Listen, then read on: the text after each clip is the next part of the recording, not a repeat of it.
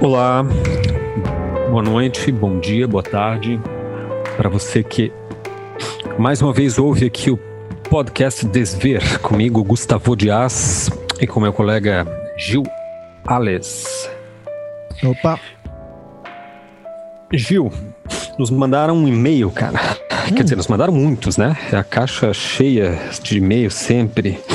É, gente não tá, acho que a gente não está recebendo e-mail porque a caixa está lotada, porque é tanta, tanto retorno.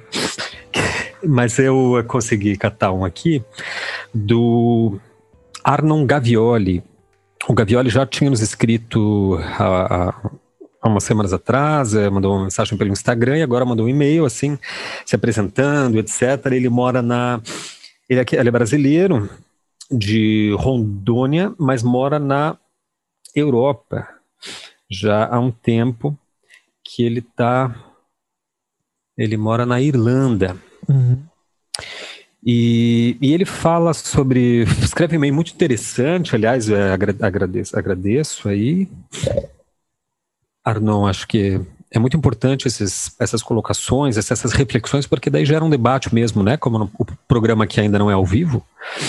É, então a gente tem o, esse, esse, canal de comunicação, né, que é o nosso e-mail, podcastdesver.gmail.com, através do qual a gente pode desenvolver um debate, assim, né, não em tempo real, mas um debate até, de repente, mais qualificado, né? Ele mandou um e-mail longo aqui, situando, contextualizando bem o tema, que é muito interessante. Ele, na verdade, faz uma pergunta ali, faz uma colocação sobre o Odd Nerdrum. Odd Nerdrum é um artista norueguês é, muito, muito importante hoje na contemporaneidade, talvez um dos talvez um dos maiores artistas hoje, assim, né, muito conhecido na Europa, Estados Unidos também. No Brasil, ele tem, até onde eu saiba, o meu amigo Bruno Passos fez o curso com o Odd lá na Noruega. Ele dá, assim, perma aulas permanentes, né? Ele tem uma, uma, uma, um estúdio grande, famoso, onde as pessoas vão para fazer cursos do mundo inteiro e etc.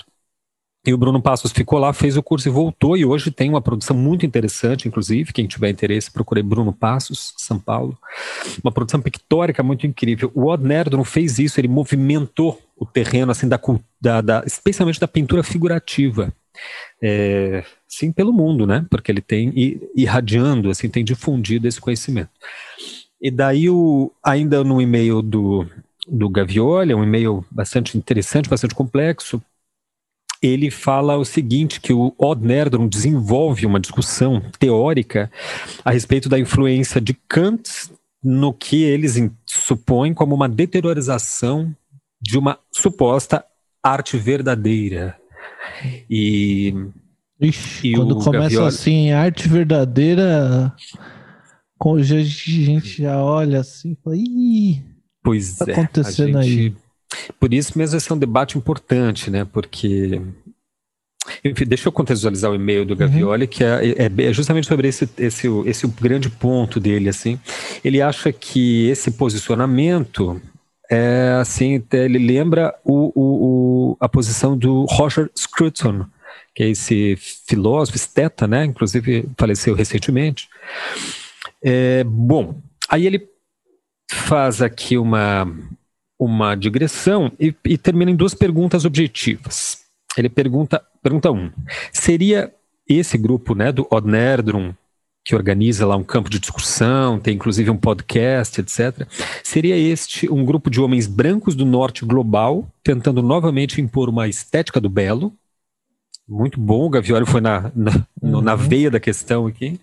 E uma segunda pergunta interessante também, que vai, na verdade, assim, pontuar o nosso tema hoje, que é abstração versus figuração.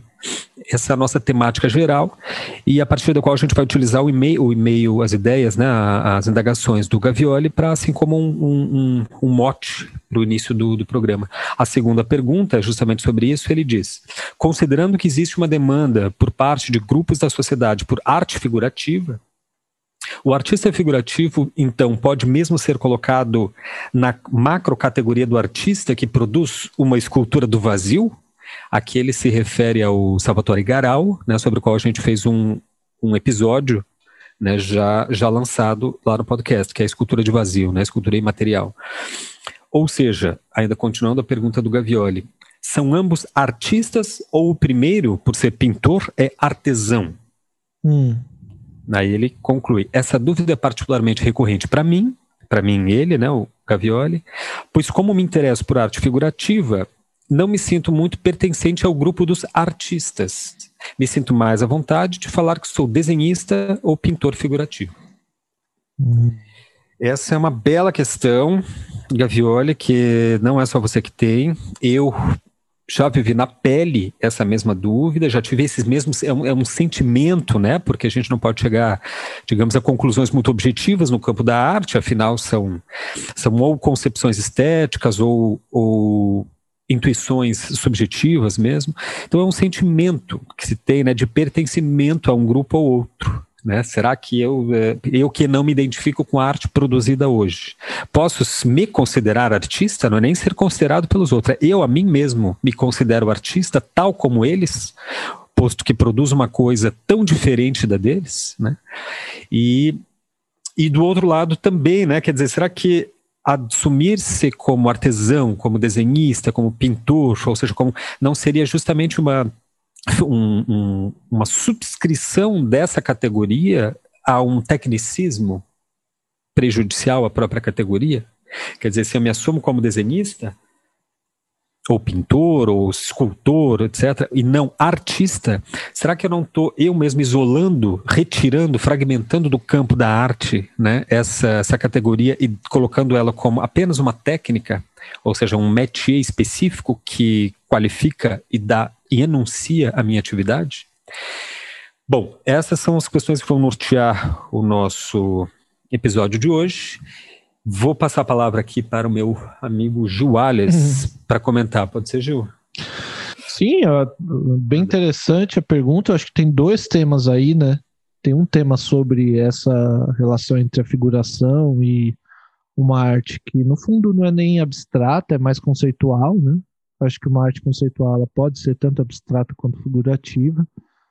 Uh, e, por outro lado, o, o, esse se autorizar né, do artista.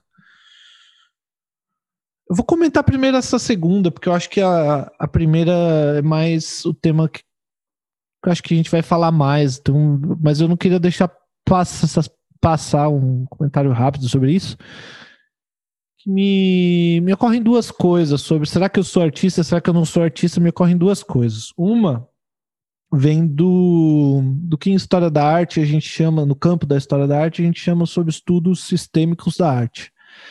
É, bem, tem uma série de intelectuais desse ramo, assim, e eles têm uma, uma opinião que é surpreendentemente clara sobre o que é arte, como definir o que é arte e o que é um artista. Né? Para eles, a arte é aquilo que as pessoas acreditam que é arte. Uh, então, se um, dentro daquele sistema que é um jogo entre players, né, entre atores que se relacionam, né, uh, onde você tem um núcleo uh, que é tem mais poder, que é mais dominante, e você tem uma periferia, uma margem desse sistema que é menos dominante, que tem menos poder, que é, é, é menos uh, pauta menos as questões. E você tem, ao mesmo tempo, você tem o centro, ele vai perdendo, com o tempo, vai perdendo força, porque ele se desgasta, ele se repete, ele, ele perde vai perdendo um pouco essa hegemonia, então ele vai buscar lá na periferia do sistema uh, novidade e trazer e traz essa novidade para o centro. Né? A gente vê agora, acho que um exemplo muito bom disso, dois exemplos muito bons disso seria os gêmeos, como o Zezão, como grafiteiros, é, que fazem, bom, sei lá, 20 anos atrás não dava para chamar de artista.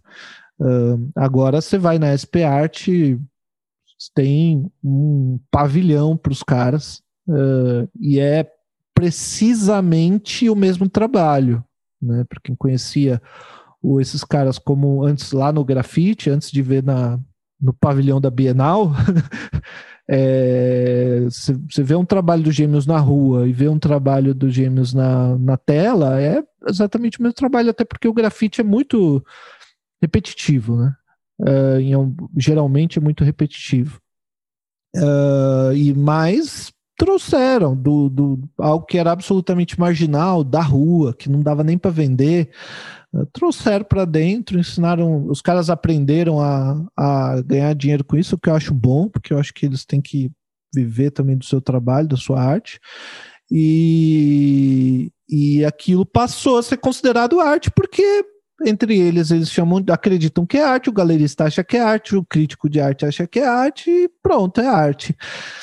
Então, nesse sentido, uh, o sistema é que diz o que é arte e o que não é arte, o sistema é que diz se você é artista, se você não é artista. Dentro desse modelo de pensamento, uh, que é bastante duro, assim, ou seja, pouco poético, né? Uh, não considera nessas né, esses lugares do gênio, do criativo, não, é meramente uma, rela uma relação entre pessoas ali uh, e uma crença mesmo. Dentro desse modelo, uh, é assim que você, para basicamente, se você tem um trabalho e você fez uma exposição uh, profissional que tem ali uma filipeta, um, um, um flyer que de convite, saiu ali no jornal, no, numa revista, ou num, numa newsletter. Uh, e, e, você comprova que teve essa exposição sobre o seu trabalho uh, num, num ambiente como uma, uma, uma galeria é, ou algo assim, você vendeu um quadro ou dois, você já é um artista, um profissional que faz obras de arte, você é um artista, ponto. Então, e, mas isso é um modelo de pensamento do pessoal do sistema da arte que eu particularmente não gosto muito. Uh, um outro modelo, eu evocaria o Lacan, porque a gente, como o Gustavo falou no último episódio, a gente só faz esse programa para ter uma desculpa para falar do Lacan.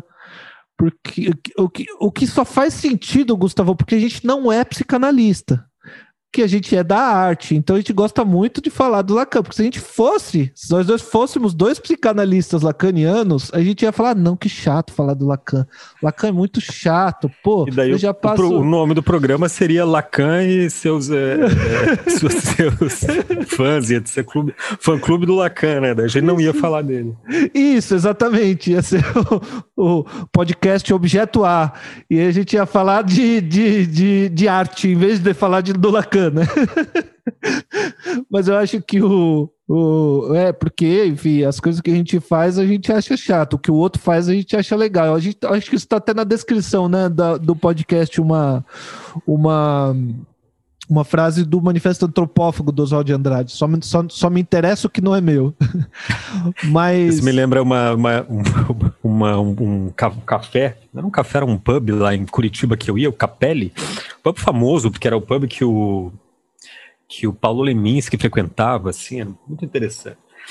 Na rua Saldanha Marinho, em Curitiba, uma rua meio underground, meio gauche, meio barra pesada, assim. E o Capé era um não sei se ainda existe, depois da pandemia, mas era um bar maravilhoso. E daí tinha um, um músico lá, que tinha música ao vivo, né? E daí ele tinha um comportamento assim meio errático e às vezes as pessoas pediam para ele música, porque afinal, né, tava ele tocando e tal. E ele sempre negava, sempre era meio grosseiro com as pessoas, até que eu, eu tava lá um dia, alguém pediu música, ele disse assim: é, não vou, não vou tocar. Daí a pessoa se incomodou e disse: Mas por que não? Porque senão parece trabalho. Aí fica chato. é, exatamente. Não pode parecer trabalho, né? Senão é aquele tédio do. Mas o Lacan diz o seguinte: que o, o psicanalista, e eu estou fazendo uma comparação aqui, né? O psicanalista se autoriza de si mesmo. Então é mais conhecido essa essa fala dele, que o psicanalista se, se autoriza a, de si mesmo, do seu, do seu desejo de psicanalista. Né? O desejo de, de, de psicanalista é o desejo de que haja análise.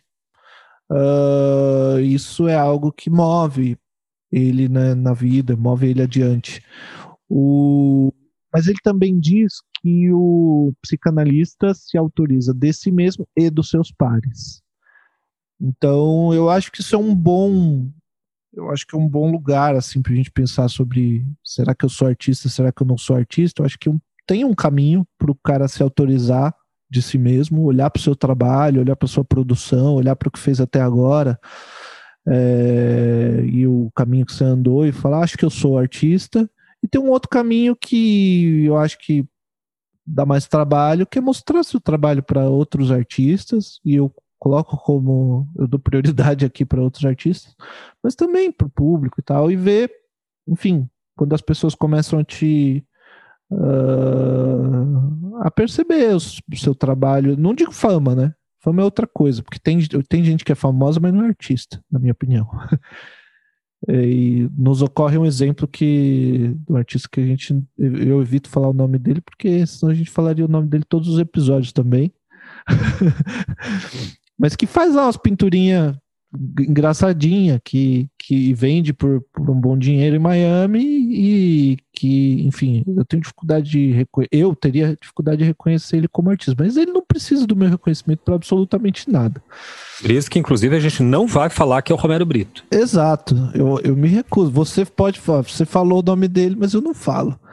Porque, pô, ele vai ficar muito mais famoso depois da gente ter falado o nome dele, né? Aqui no, pod, no nosso podcast. Esse é o problema do artista cujo único objetivo é a fama.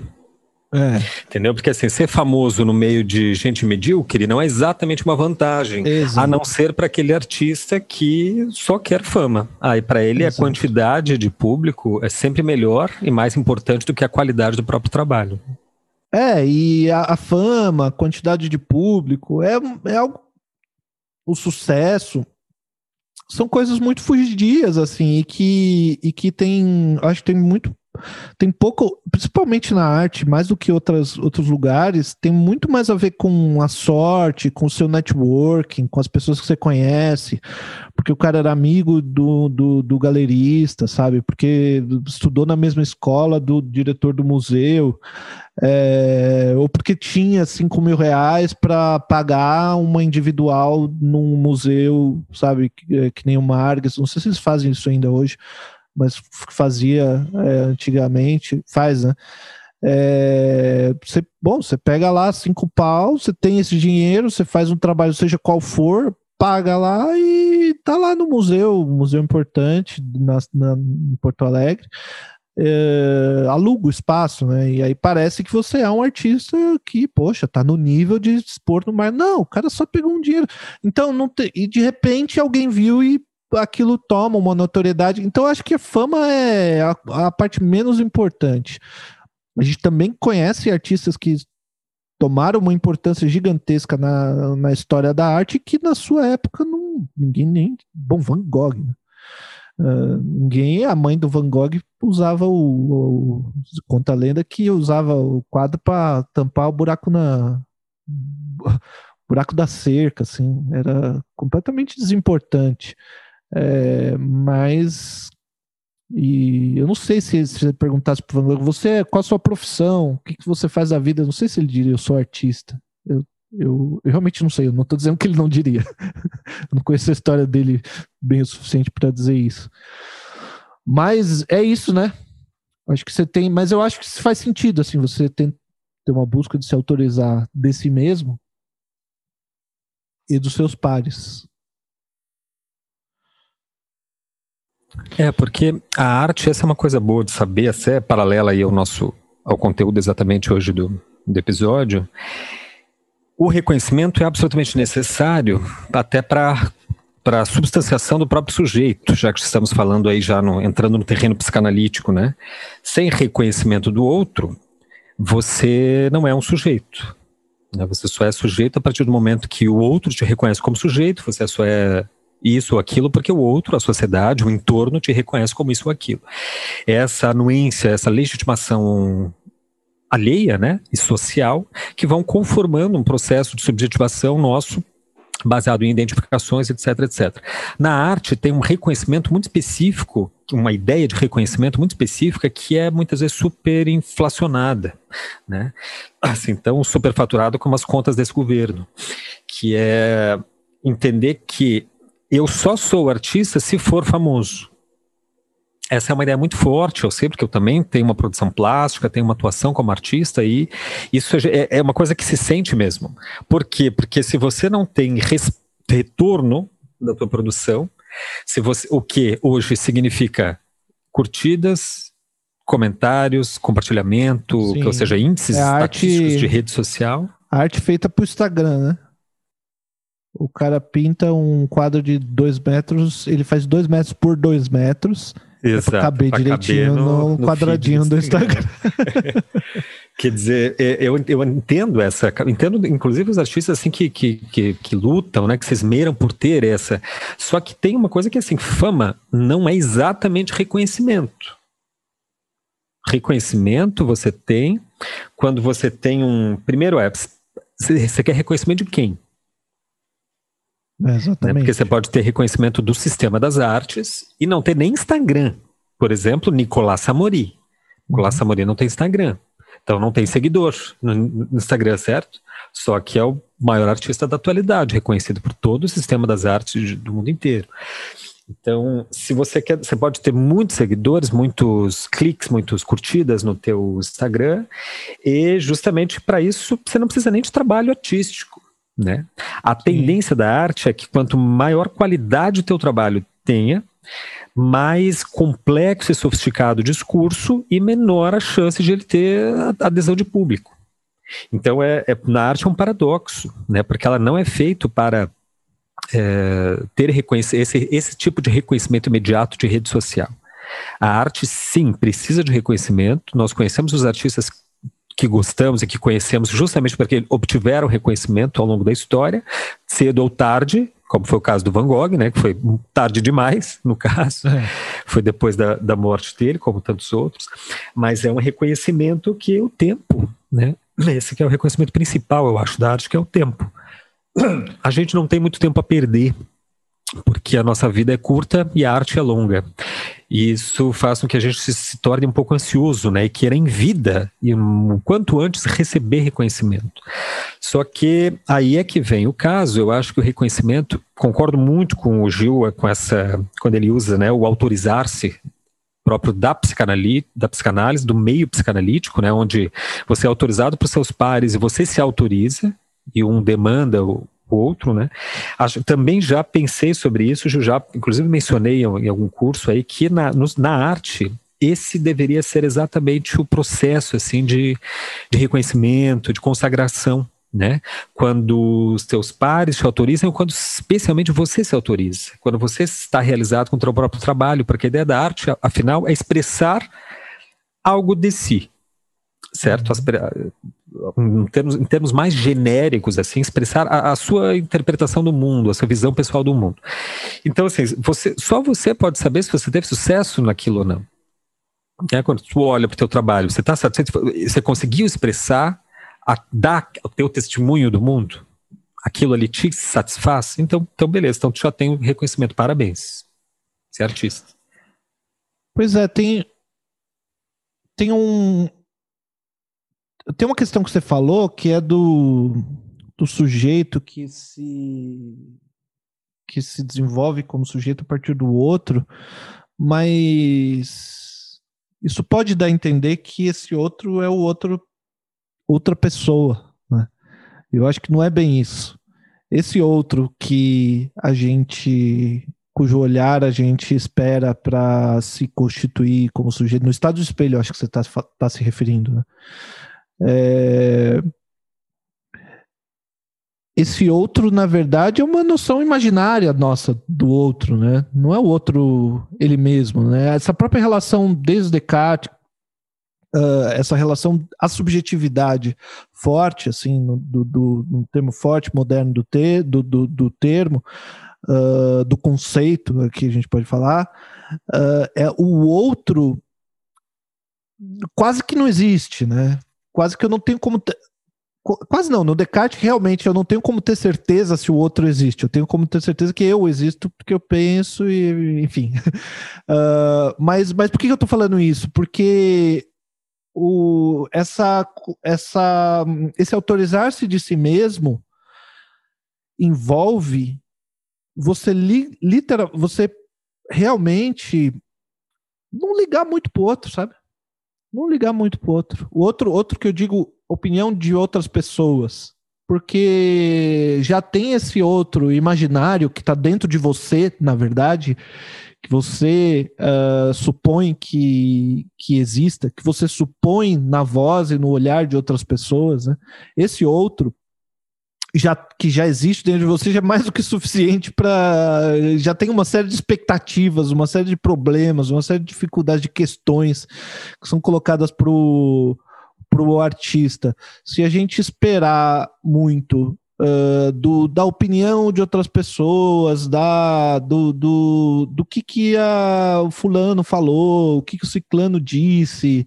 É, se a gente, eu acho que se a gente se pautar demais por isso, eu acho que eu não nem diria que é bom nem que é ruim, mas mas é um lugar que você pode dar sorte de estar tá acompanhado de pessoas muito interessantes, muito legais, que vão uh, te dar um feedback, uma resposta uh, generosa e que vai te ajudar a se autorizar como artista.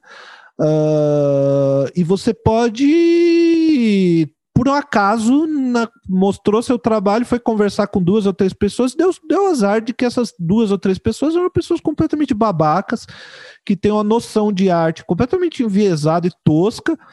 Como essa mesma, eu acho que o. Esqueci o nome do, do, do, do ouvinte que, que mandou o e-mail. Gavioli, Arnon Gavioli. E o Gavioli falou que a verdadeira arte é a arte que, é, sei lá, é figurativa ou deixa de ser figurativa. É, que é um... Ele, ele falava que é uma concepção que esse grupo, né, em torno do, do das ideias Sim, do não, eu, não, eu entendi que não é a opinião né? dele, né? A opinião que isso, ele está citando. Isso, isso. É. Uhum.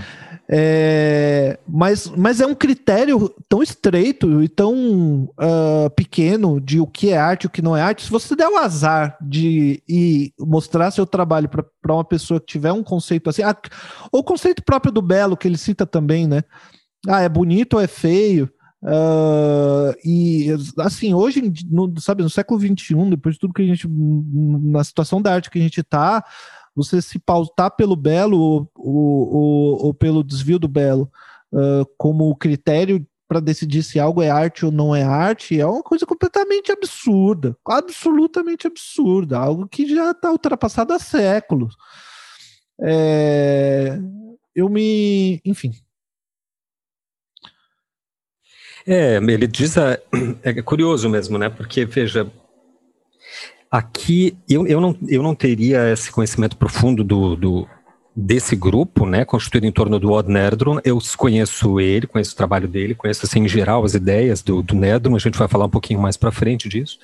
Tenho amigos que, que estudaram lá, né, que é com eles e eu sei que ele faz isso, ele mesmo, o Nerdrum tem uma opinião, né, uma, uma posição de sempre aglomerar artistas. É isso que ele, que ele defende mesmo, de criar contexto. Agora não dá para aglomerar, né? Mas ele diz que criar contexto mesmo, né, de artistas, porque é isso que dá força para os artistas e o que ele faz lá é justamente criar um contexto. Né? Não é só abrir um estúdio e dar aulas, mas é, ou seja, uma certa uma espécie de militância. Agora, o El Nerdrum, é, o que eu concordo, inclusive, né? Também acho que a gente tem que ter uma espécie de organização né, da categoria, né? Agir a, partir de organizações e contextos. Bom, o, o Nerdrum, ele propriamente foi muito influenciado assim pelo Veja, ele é europeu, né? Então, quando ele conhece Caravaggio na, na, na, juventude, aquilo impacta muito ele, né? Isso vai marcar ele profundamente, ele vai receber essa influência positiva dos simbolistas, depois William Blake e outros caras assim, né? É, mas aí, quando ele vê Rauschenberg, ele diz que ficou profundamente, assim, é, é, enojado daquilo, porque o Rauschenberg é um, um artista né, americano, foi um dos criadores da assemblage, que já é uma arte assim é, modernista para pós-modernista, né? A assemblagem do Rauschenberg ele colava objetos reais dentro é, na tela, então uhum. ficava uma tela meio quase como um, um cubismo analítico, só que mais mais radical ainda, né? E, ou seja, o Odd teve aquela experiência que até hoje a gente tem, que, que gerações ainda continuam tendo, de crescer sob a influência de uma determinada arte, que se considera, portanto, a arte, então a arte é desse jeito, é sim figurativa, obviamente, preza por certo conceito de beleza, que é o conceito mais ou menos clássico, né, harmonia, etc.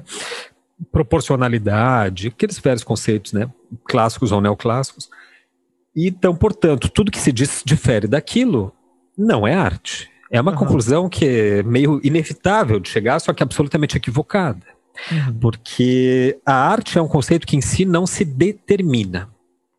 É? A pegadinha da pergunta o que é arte é que se você responder o que é arte, você está pressupondo Ferrou. duas coisas. Um, que você sabe o, o que é o conceito, é você que determina que, que e que é o que, que não é. E que, dois, existe um conceito circunscrito do que, é arte, de ser arte é isso, isso, isso, isso, isso, isso. Não existe isso. Por quê? Porque ela é um terreno em disputa, porque ela se transforma. A essência da arte é, ju é justamente essa característica transformativa, né, de autotransformação, de implosão do próprio campo, de redimensionamentos constantes, etc. É, então, a ideia de arte já é móvel, mutante. A ideia de belo, na filosofia, está esgotada pelo menos desde o século XVIII. Uhum. Né? Pós-Kant, esse conceito do belo foi cada vez mais se rearticulando, relativizando, né? até que ele uhum. se explode completamente no, no final do XIX, etc. É, é um conceito que filosoficamente já está datado. O conceito de belo, filosoficamente, já não tem base nenhuma. Então, não, onde belo... é que ele vai se sustentar? Né, na subjetividade de cada um, só o que faltava, que a gente vai se deixar levar pela subjetividade de cada um, e isso vai ser, né, o melhor é admitir que belo é uma categoria muito específica que foi criada no interior da estética, né, da filosofia da arte, ao longo do século XVIII, XVII, XVIII, e que é um conceito que, como muitos outros conceitos, se deteriora com o tempo, né, se reorganiza, encontra outro campo, e etc. Você queria dizer alguma coisa aí, Gil? É comentar que o, o Belo é que tem uma. O Belo é que tem uma cor, assim, que nem azul. É tipo, pra gente hoje é uma ferramenta como qualquer outra. Eu posso usar o Belo. Ah, nessa. nessa você olha para um trabalho e fala, ah, nessa, nessa, nessa pintura aqui você investiu no Belo, né? Sim, foi. Nessa aí eu escolhi isso. Você poderia fazer o oposto, né? Ah, não, essa aqui foi mais por grotesco.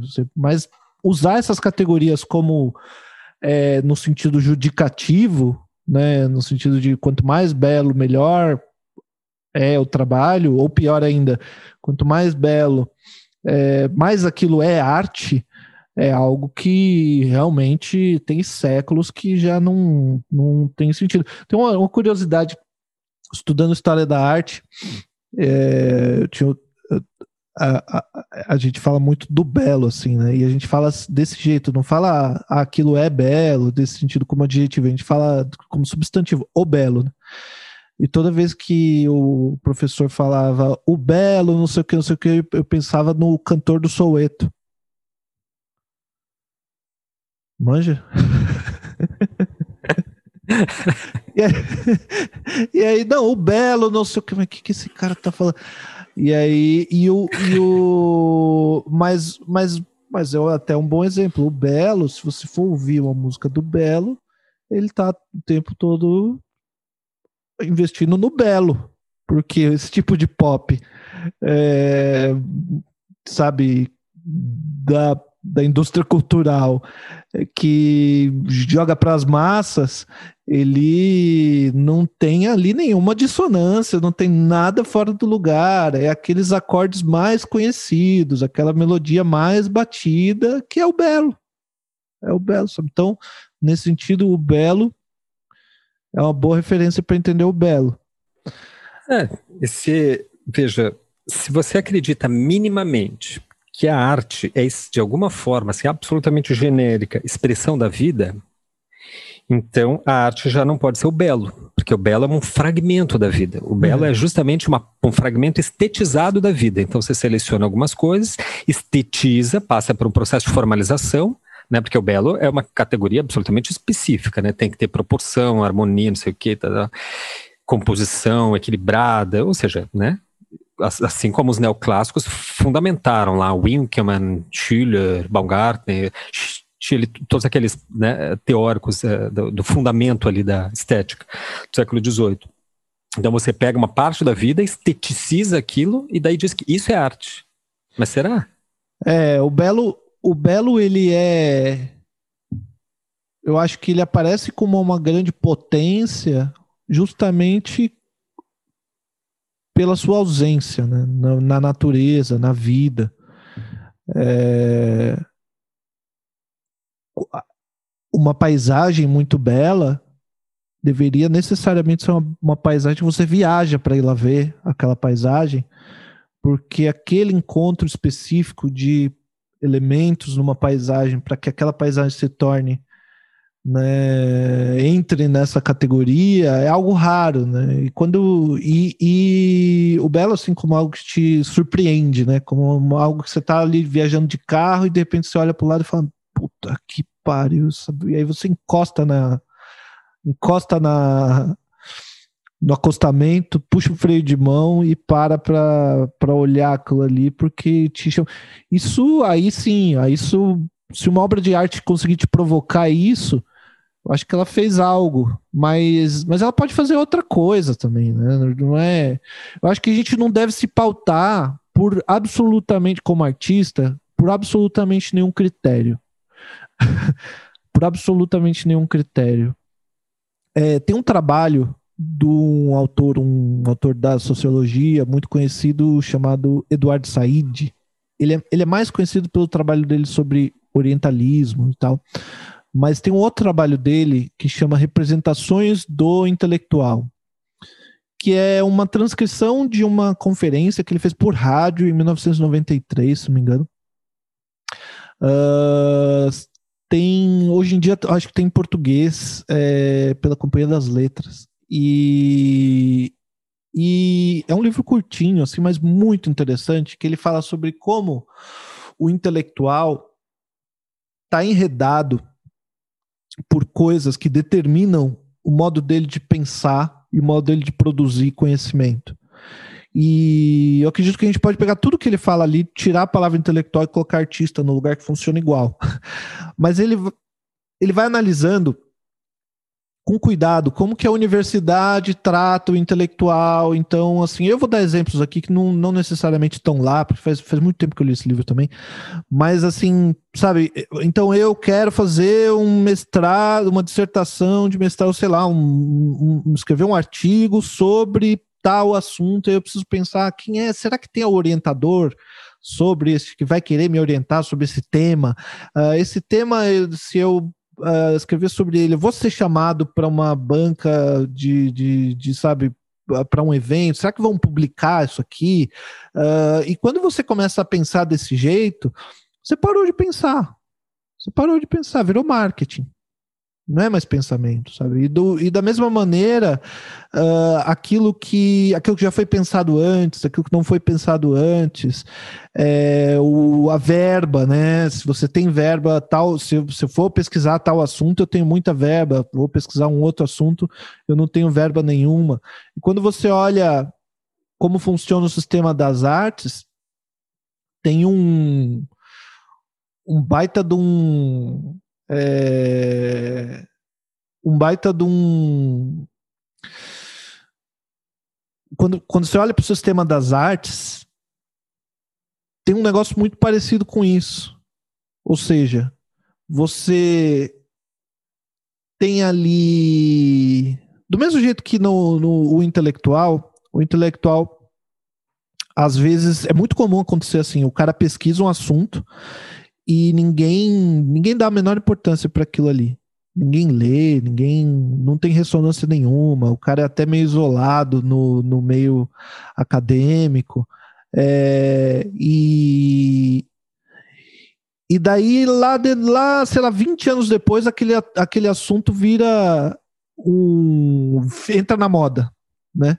E aí, quando entra na moda, esse cara vira um especialista, ou especialista reconhecido, porque não sei o quê, e aí ele tá em tudo quanto é lugar, e não sei o quê, ele, ele, ele olha muito, eu já ouvi isso de muitos professores, eles falam assim, olha, vocês acham que eu sou importante hoje, mas eu fiquei 20 anos pesquisando isso, ninguém nunca deu importância, é porque esse assunto está na moda agora. Uhum. e o, no sistema das artes, isso é muito parecido. Por exemplo, é, eu acho ruim falar isso desse jeito, porque é uma causa que a gente mesmo defende. Mas uh, no Margs, aqui em Porto Alegre, agora a gente vai ter, este ano, no ano que vem, uma exposição grande com um recorte sobre uh, relações raciais e o negro. Uh, algo que de repente nunca teve, né? E aí você olha, o outro museu também está fazendo, o outro museu também está fazendo, e aí um artista que nem o Maxwell Alexandre, por exemplo, que trabalha a questão da periferia do negro, pardo é o papel, não sei o quê, de repente toma uma importância que ele não tinha. Porque esse assunto agora para, no, no sistema das artes tomou uma importância que não tinha. Uh, e aí o artista que quer ser famoso, de repente corre atrás desses temas, né? Opa, agora o assunto da vez é esse aqui, então vou colocar isso no tema do meu trabalho. Olha, é uma estratégia, mas é uma estratégia que não que, que não funciona tão bem, mesmo para legitimação, porque o que, o que acontece é justamente esse, esse modelo no qual as pessoas, o, o galerista, o, o, o, o crítico, o, curador, quando vai procurar artistas sobre esse tema que está na moda, sobre o qual ele quer falar, ele vai procurar artistas que já fazem isso há mais tempo. E esses artistas que fazem isso há mais tempo estavam na, na margem, completamente na margem, há um tempão fazendo aquilo. Ele deu a, a sorte de que agora ele vai entrar um pouquinho. Daqui a pouco, daqui a pouco muda o tema. E quando mudar o é, tema, você já era. É, é paradoxal, né? Porque daí para você entrar no mainstream, você tem mais chance de conseguir estando na margem. porque o curador vai justamente procurar artistas da margem, porque afinal é isso que interessa também ao curador, né? Não é só consagrar o que já é consagrado, mas justamente dar consagração àqueles artistas que estão fora do mainstream, né? Que estão esquecidos. Até porque é um ponto mais para o curador, né? Ah, veja bem, é fulano que trouxe o tal artista, ninguém conhecia, ele foi lá e catou e pensou lá não sei onde na periferia, olha só que né? ponto, ponto para o curador. Ah, Exato. Exatamente. A arte tem esse negócio, essa condição que é. Não é nem triste, é uma condição tão, tão é, essencial na arte que assim ela é ela só funciona dialogicamente né num circuito onde de, de, de, reciprocidade de interlocução não é que nem pão se você abrir uma padaria você vai vender para não ficar rico mas certamente Sim. você vai vender em todo o estoque de pão você vai porque todo mundo precisa de pão mas arte é uma coisa que assim se não criar diálogo não é, funciona né? Ela não é distribu não tem distribu ela não é autodistribuída, né? Autodistributível, que nem sei lá a conexão de água, né? Que as pessoas precisam, então cria-se um encanamento, vai na casa de todo, cada torneira na casa de todo mundo, né? É, quando ela cria diálogo, as pessoas vão buscar. Né? Só que a arte precisa abrir esse canal de diálogo. Então, por isso que ela é muito vítima desse processo social de reconhecimento, né? E desse outro, que sim, o outro é sempre uma instância imaginária, né, Gil, mas é o outro existe mesmo também, são sujeitos, são sujeitos, né? São outros eu não sujeitos. sei, eu não garanto. Não, que existe o outro, o petit outra e o grande outra, né? Não, Tem mas o, também, o é argumento é o do. Eu acho muito engraçado o, o argumento do Descartes sobre isso. Eu acho engraçado mesmo, que ele, ele, ele diz assim: olha, eu mais ou menos desconfio que eu existo. Agora o outro pode ser que eu esteja vi, que, eu, que eu tomei aqui um negócio e eu tô e eu tô é, vendo não. um coelho na minha frente. Quem diz que esse coelho existe? o critério de validação do, do Descartes é louco, né? Como é que funcionou isso, né, cara? Penso logo existe. Ah, tá. Então, então beleza. Então, você só existe se você pensa, só você existe, porque só você é que pode ser capaz de pensar, porque você não pode pensar, né? Você pensa no outro como uma dedução sua, então é você que está pensando. Isso. Você não tem nenhuma comprovação que o outro esteja pensando, portanto que o outro exista. É, né? Não, o que é mais as louco... As pedras não existem, as plantas não existem, porque, né? Não, as nuvens não existem exista, porque não porque pensam. Porque quando você diz que você afirma que não existe, você também está fazendo uma afirmação muito forte. Quem falou que não existe? Tanto é que o ponto de partida dele, a gente mudou totalmente o assunto. Tanto é que o ponto de partida dele, para chegar no penso logo existo, é, é um axioma de que Deus existe. Isso, isso, isso, isso os ateus que gostam de ciência não, não, não falam. É, o, ponto, o ponto dele é assim: bom, Deus existe e ele é um ser infinito. Uh, e universal. Então, se há um infinito universal, uh, deve existir um é, finito e particular, que é o homem. Então, com isso, ele consegue tirar um, um problema que era do, do da, da, da, sua. Porque ele, ele, ele conseguia imaginar, ele conseguia intuir que se eu, se eu penso, enquanto eu estou pensando, eu estou pensando que eu existo, então eu provavelmente eu existo. E aí ele teve, ele desconfiou disso, pensando, não, mas pode ter um gênio do mal que está criando esse pensamento na minha cabeça. E quando esse gênio do mal cria esse pensamento na minha cabeça, ele me dá a ilusão de que eu existo, quando na verdade eu não existo. Matrix, né? É, daí ele resolve esse problema dizendo: não, mas espera aí, mas Deus existe como universal, tarará, tarará, aquilo que eu já expliquei. É, é, só o fato de eu estar supondo que o que eu estou pensando pode ser resultado de um, de um Deus ou de um demônio que está me criando essa ilusão já é uma prova de que eu penso. Portanto, sim, sim, eu é. existo. É, é. Mas do outro lado, a gente tem o com o Verde Castro uma inversão disso. É, com no pensamento ameríndio, que é uma dupla inversão disso, né?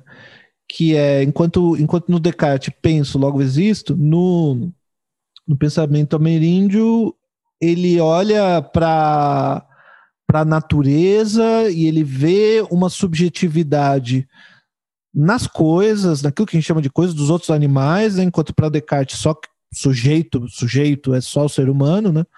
Para o indígena, no pensamento ameríndio, uma onça pode ser um, um, sujeito, uma árvore pode ser um sujeito, uma montanha pode ser um sujeito. Então, no pensamento ameríndio tem um, um, uma dupla inversão, que é existe, logo pensa. Existe, logo pensa. E isso, isso é um barato na arte uh, indígena, Uh, isso não aparece assim como teoria na arte indígena, ele simplesmente é o jeito que eles pensam mesmo, de, de certo modo, mas isso é um barato na arte indígena, porque e, e, é bem legal pensar essa coisa da legitimidade também na, na arte indígena, porque a arte indígena sempre foi é, relegada a um a esse lugar do artesanato, né?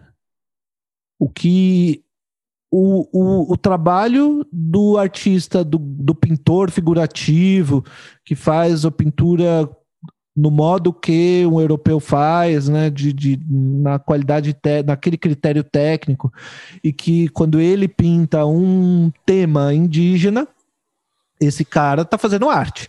Agora, quando o indígena mesmo faz uma pintura corporal ou uma pintura é, é, ou mesmo uma pintura é, usando o seu modo de expressão e a sua estética uh, sobre papel, sobre tela, é, aquilo ali sempre foi considerado artesanato. Então a gente tem um movimento uh, novo agora com uh, artistas indígenas, como Jeder Esbel, acho que um bom exemplo, é, que que fazem um trabalho que eu tenho dificuldade de categorizar, colocar nessas categorias entre abstrato e figurativo. Porque são elementos que, que eu acho que, pro, pra, na nossa perspectiva, é abstrato a gente olha, a gente vê aqueles. É, é bem comum, né? Quando você pensa assim é, em, em, elementos decorativos indígenas, você já pensa ali aquele, aqueles traços diagonais para cima e para baixo, né? Com pontinhos, formando assim meio que um zigue-zague. É, e você olha para aquilo e fala, tá, isso é uma decoração abstrata. O indígena olha para aquilo e fala, não, isso é, um, isso é escama do peixe uh, tal e isso aqui, o significado na minha tribo é tal. E aquilo para ele é figurativo pra caramba. Entendeu? É figurativo pra caramba. Pra gente é que é, que é abstrato. Me lembra uma. Fala aí. Interessante, né? Porque isso aí já. Vou aproveitar para voltar ao, ao, a pergunta do, do, do, do, do nosso ouvinte aqui que mandou e-mail, que é o Gavioli, né, quando a gente começou, como a gente começou essa questão, que ele sente a, a, esse lugar de pertencimento, ele não se sente muito legitimado para se chamar de artista, né? Porque justamente ele é assim de, da, da categoria do desenho, da, da, das plásticas, né?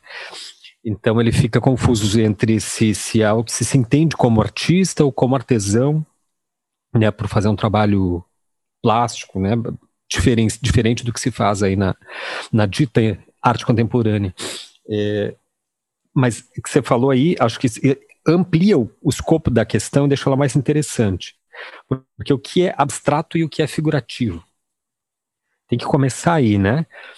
A figuração contemporânea, que eu tenho um, esse movimento que hoje eu acho que é global, né? Ligado a, a pintura, a escultura, enfim, a figuração, em especial realista, e que está rolando no mundo inteiro, né? Inclusive no Brasil ainda modestamente, mas, mas, mas temos artistas também muito interessantes atuando dentro dessa categoria, eles são assim, são, é figuração, só que se a gente avaliar, analisar bem os trabalhos, é, é muito radicalmente diferente da figuração clássica, da figuração da tradição. Né?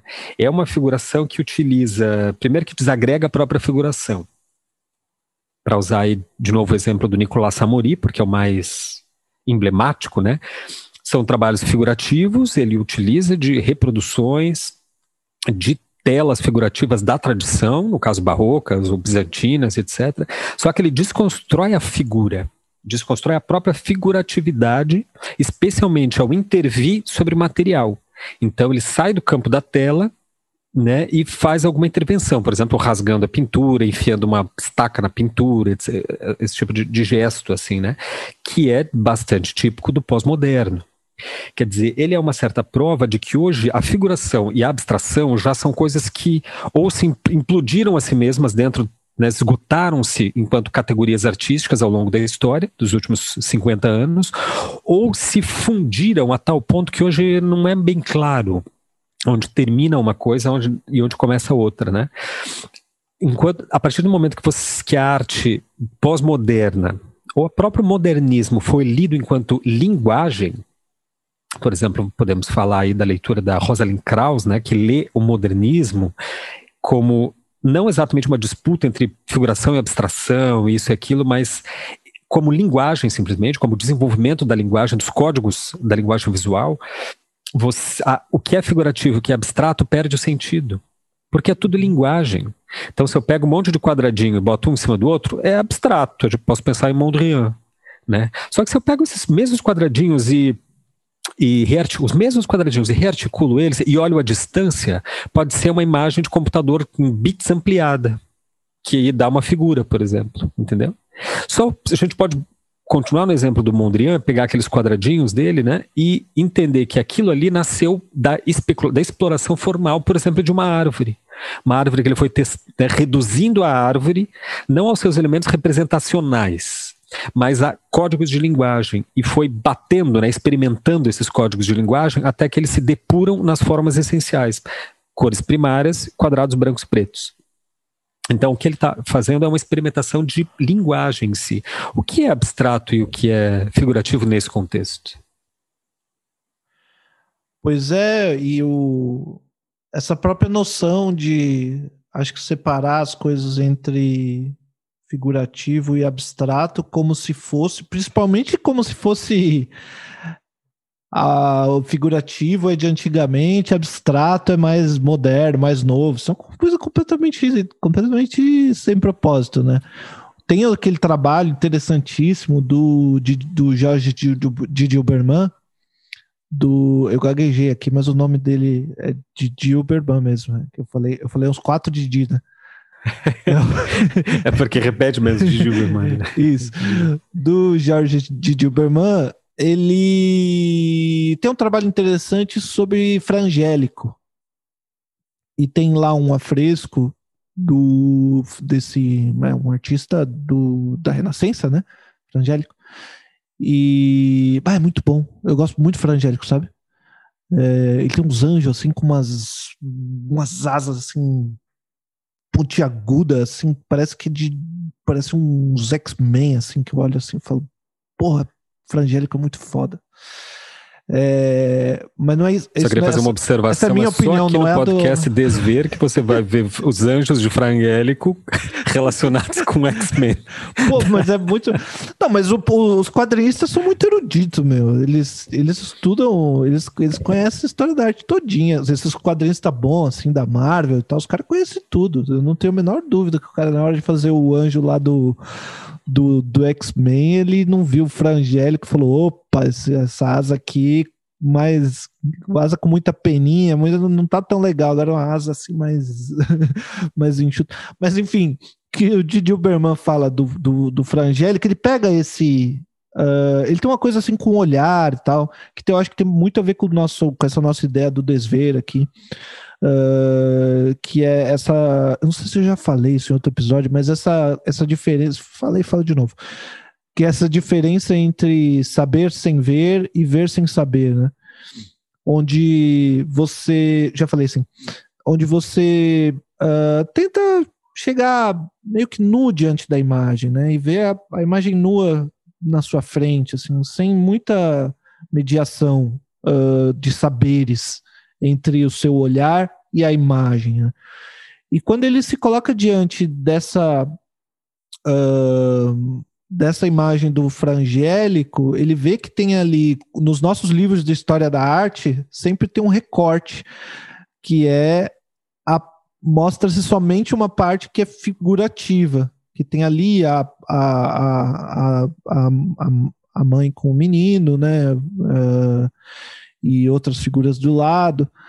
E, e aí ele percebeu que embaixo, na mesma composição ali embaixo, tinha três quadrados, assim, cada um de uma cor, com fundos assim, um é vermelho, outro é verde, eu não lembro se o outro é azul, mas eu lembro bem claramente desse vermelho com uma tinta espirrada por cima.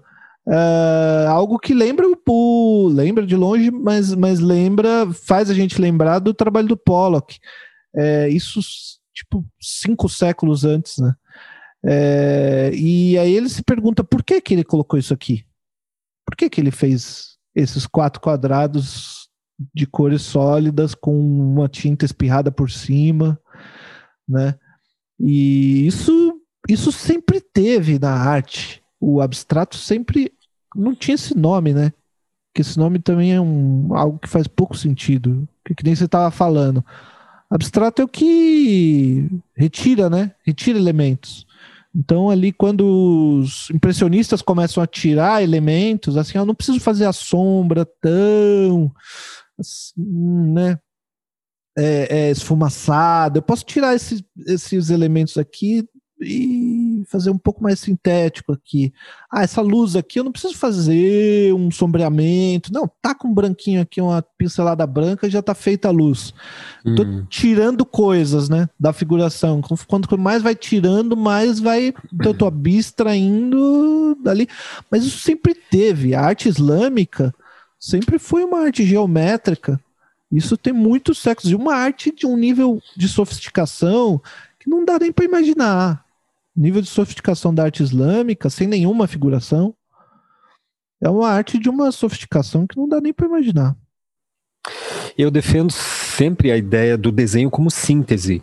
Quem quiser se conhecer um pouco essa perspectiva, entra lá na minha plataforma, gustavodias.com. Tem ali dezenas de textos sobre isso, né? Desenho é síntese. Síntese, ou seja, você vê 300 elementos, né? Você tá, sei lá, olha para tua frente aí, você ouvinte. Você tá vendo muitas coisas aí. Você pode desenhar, isso transformar isso num desenho.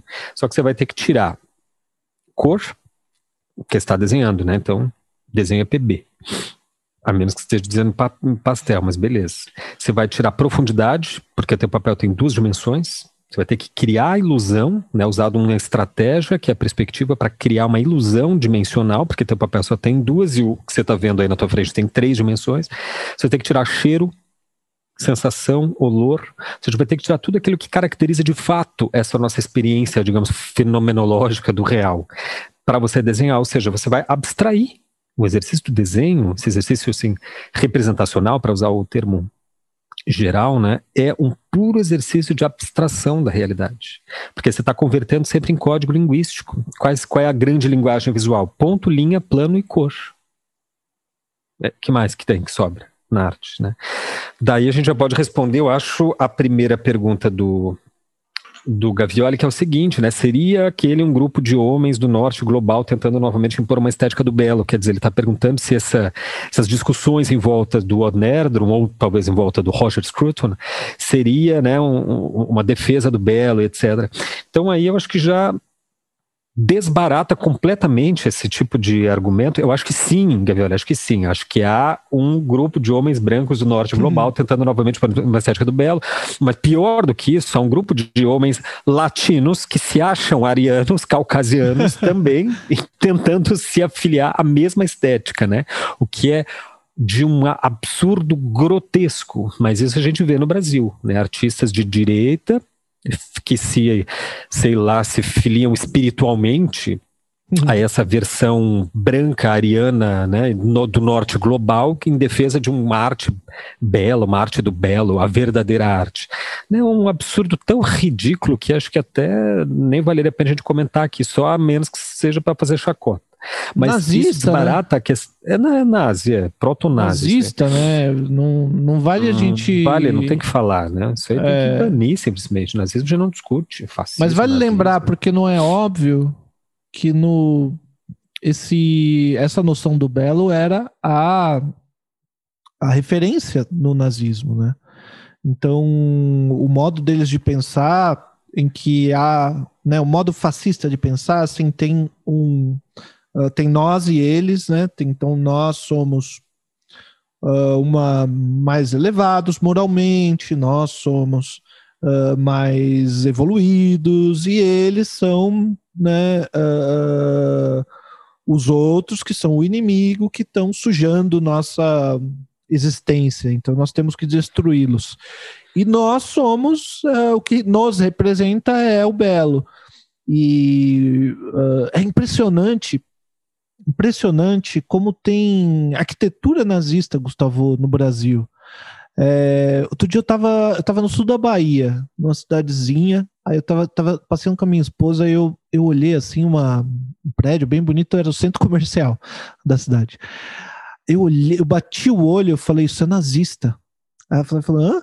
Eu olhei, se você conhece um pouquinho de arquitetura nazista, você bate o olho, você vê aquele tipo de uhum. janelinha, aquele tipo de friso, é, é, isso é arquitetura nazista, vamos entrar. O Brasil é cheio, né? É cheio. Aí eu entrei, olhei lá dentro, tava assim, um, bom, o nome do arquiteto era alemão, por, talvez por acaso. É, no sul da Bahia no sul da Bahia, numa cidadezinha no sul da Bahia. É, mas quando tem esse impulso de dizer, né, de separar o que é arte bela da arte degenerada, esse mesmo impulso que a gente falou outro dia, quando a gente falou do Labete, quando a gente falou do Queer Museu, né? Eu acho que no último episódio uhum. é, que a gente gravou, quando tem esse impulso de dizer, ah, não, a arte, ou mesmo quando a gente falou da arte da merda em lata, né? Fala-se muito da merda, merda de artista, não no sentido de que nem a gente fez de questionar a arte conceitual, mas no sentido de é, exaltar essa arte que se pauta apenas pelo belo, né? E na boa, essa arte do belo aí, quando eu prefiro ouvir o Soueto, viu? pois é, porque você veja, né, você circunscreve. Eu sei porque eu já caí nessa, viu, Gavioli, pessoal aí, eventual de defensora desse tipo de arte do belo. Eu, a minha adolescência, a juventude inteira, passei acreditando nessa, nesse tipo de, de armação, entendeu? É, só que esse é um pensamento, primeiro que colonizado, né? Nosso, um pensamento assim, imperialista que a gente introjetou o, o, esse é um pensamento que foi colocado, né, aqui no, trazido no Brasil, imposto. Né, tem um processo histórico que você, todo mundo conhece, né, vinda da missão francesa artística, né, em 1808, que veio para cá justamente para ilustrar os babaquara caboclo aqui que não tinham arte, que não tinham nada, que não tinham cultura, né, então vamos trazer alta cultura. Quer dizer, um debate assim que, pelo amor de Deus, é, a gente tem que voltar assim, algumas casas atrás, né, para se contextualizar isso, tão atrasado. Aí tu circunscreve um tipo de produção absolutamente específica, Porque o belo, né? Se for, se for que é belo, então vamos ser belo. Vamos puxar lá as regras do Winkelmann e vamos ver o que, que é. Vamos ver se essas composições desses caras realmente entram dentro da categorização filosófica da estética do século XIX, XVIII, que, é do belo. Que daí eu quero ver, bater ponto a ponto. O belo é muito específico. Muito específico. E daí diz assim: ó, então hoje a arte é só aquilo que responde a uma categoria específica feita no século XVIII por meia dúzia de filósofos alemães. É, é isso que é arte. O resto não é arte. Ou o resto é arte degenerada, ou é, sei lá, feio, não sei como é que se, que se contrapõe isso, né? Então, eu acho que isso está assim, meio superado, né? Só o fato de não haver exatamente uma distinção precisa entre o que é abstração e figuratividade já invalida a própria ideia de belo, em termos de conceito formal. Como Sim, pode mas... ser belo se, né, se, se não existe exatamente Quer dizer, a beleza depende de uma, de uma sensação subjetiva. Né? Você pode, você falou do caso da viagem, né? Que você pode parar o carro no meio da estrada diante de uma serra, de uma paisagem bonita. Só que você pode parar o carro diante do, do, do no meio da estrada, se você atravessa, atropelou um tatu e você viu o cadáver do tatu e teve uma experiência estética. Total. Às vezes mais poderosa do que uma vista de paisagem, que lá na faixa de céu, uma faixa de mato, uma faixa de estrada. Não, eu me lembro, eu me lembro quando adolescente, eu já era estava estudando para ser designer, é, estudando assim de modo autodidata, minhas coisas são tudo muito, eu sou muito autodidata, na verdade, eu falo estudando, quer dizer que eu estava lendo alguma coisa, é, mas eu, eu me lembro de, me lembro, sempre vivi muito na periferia, né, eu me lembro de parar e ficar olhando para uma parede, assim, que não tinha grafite, não tinha nada, eu estava curtindo o, tipo um, sei lá, um musgo que estava descendo ali e que formou uma, uma textura, ou uma porta que estava com, com se, se, decompondo ali, ou de ferro, com ferrugem, e que eu estava olhando, eu parava e ficava assim, sabe, devia parecer um maluco, né? Mas parava e ficava admirando esses esses elementos assim com os quais a gente se depara, porque aquilo para mim era uma inspiração para um, algum trabalho, podia ser que eu fosse fazer, né? Tinha um sentido, assim, não é, não é que eu, consigo uh, ter um gozo estético com qualquer coisa. E o que, que é o que me, me incomoda muito aqui em cidades como aqui no sul, Gramado, ou talvez até Curitiba, alguns bairros, que é tudo muito limpinho, tudo muito organizado, tudo feito de acordo com o que o arquiteto desenhou e as coisas meio de plástico, principalmente gramado aqui em Porto Alegre. Bah, eu odeio gramado, mano. É, e, e, eu sou de São Paulo e eu, eu moro em Porto Alegre e todo, toda vez que vem um amigo, um primo, um primo, primo nunca veio, mas um, um familiar é, aqui para me visitar, eu tenho que ir na porra de gramado toda vez, Gustavo. Toda vez eu tenho que na porra de gramado de novo. E eu odeio aquela cidade. Porque a, a, as cidades em volta até que são legais ali na Serra. Mas gramado, você olha e você vê. É, é que nem a cidade do Hop Harry, sabe? Disney. É tipo, você vê que é uma cidade que foi inteirinha feita por arquitetos, um negócio de plástico, imitando aquelas casinhas que no norte da Europa é feita daquele jeito, porque se não fizer daquele jeito, vai cair neve e o teto vai desabar entendeu? Hum. E aqui eles fazem isso, cai um milímetro de neve a cada cinco anos, e o cara faz aquele teto assim, bem verticalizado. Porra, e aí as pessoas visitam, enche, é uma das cidades mais visitadas do Brasil, né? Mais turísticas. Porque uhum. elas olham aquilo e acham belo, né? Ah, que lindo, essas casinhas, não sei o que. Ah, aquilo para mim não. Ah, olha, só me dá desgosto ver aquilo ali. Agora, agora um, uma, um grafite. Agora eu tô falando do meu gosto, né? Alguém pode ir lá e achar Aí é legal. Que tá. Pronto, entendeu? Quer dizer, o belo, algum tipo de experiência estética vai depender pelo menos de dois fatores. Para falar assim numa, da forma mais sumária possível. Um, você, toda a tua história de vida, que isso vai determinar o que você vai achar belo, feio, bom, ruim, etc. Tá aí o Gilberto, que, o Gil que prefere a, a, a, é, é, apreciar a visão de um grafite ou de um muro, de um é. musgo no muro, do que a, o, o estilo Enchaimel da cidade de Gramado, né? Que é aquele estilo uhum. é, nórdico, etc., alemão. É, e depois, ou vai, vai depender além dos, da carga subjetiva de um sujeito, vai depender do, do da coisa em si, né? Então, assim, nenhum dos polos são estáveis o suficiente para a gente adotar uma categoria única, que é estável, que é a bubelo, como algum fator definidor de arte algum fator substantivo para a definição de arte, ou um padrão normativo que possa definir, é um completo absurdo. Mas, Buenas, tem uma segunda pergunta que a gente tocou aqui, mas eu queria dar uma forma assim, Gil, mais, é, de, mais, mais bem acabada, né, para não dizerem que a gente não responde os e-mails, que a gente fica só tergiversando ele e foge do assunto, que ele pergunta, que é aquela questão de, do pertencimento, né, se ele é artista ou não sendo que ele não se identifica com a arte, digamos, produzida né, a, lá fora, com a arte contemporânea. Eu passei por esse, isso, senti isso na pele, Gavioli, de uma forma bem cruel, né? Como eu disse, eu também fui engambelado com esse papo do belo, porque a gente é, é, educado meio a acreditar, né, que existe uma codificação de valores e, os, e arte, e tal tipo de arte tem um valor a mais e, portanto, aquela é a verdadeira. E daí, portanto, o que que acontecia? Eu desenhava, o que que era meu desenho? Reprodução de, de obras neoclássicas, reproduções de Michelangelo, né, estudos do, da estatuária grega. Quer dizer, nada, isso não é um trabalho artístico, né, isso é exercício técnico, cópia, né, desenho de modelo, modelo vivo só nu, né, um pé sentado, deitado, isso não é arte. Isso é exercício só, né? Isso é expressão formal. Né? A arte é outro, outro, outro papo, outro lance. Mas daí eu, eu também tinha a mesma sensação. Peraí, mas lá fora, lá fora eu digo assim, né? No, no, Brasil, lá fora eu digo fora do meu estúdio, fora da, da... o que se faz, o que se te, toma como arte é arte pós-moderna, né? Arte contemporânea, ou seja, fora das categorias da tradição fora, não é mais desenho, pintura, escultura, gravura, é campo expandido, instalação, videoarte, performance, etc, etc.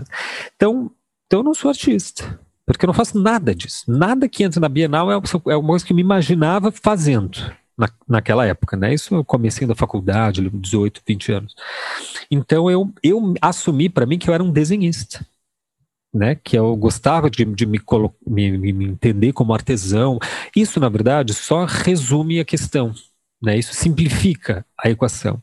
Hoje que eu também superei essa crença de que existiria uma verdadeira arte, etc., eu também superei a segunda, segunda pergunta. Quer dizer, eu acho que sim, eu sou artista. Não é só porque eu produzo arte hoje, portanto é arte contemporânea, não é assim? Não é só porque você produz arte hoje que a tua arte é contemporânea. Isso, de novo, é simplificar a questão, né? Mas por quê? Primeiro porque lá, o que se produz lá fora, agora falando fora do Brasil, é figuração, né? Eu tenho insistido nesse ponto aqui, figuração contemporânea, normalmente realista, e eu, o meu trabalho mudou também.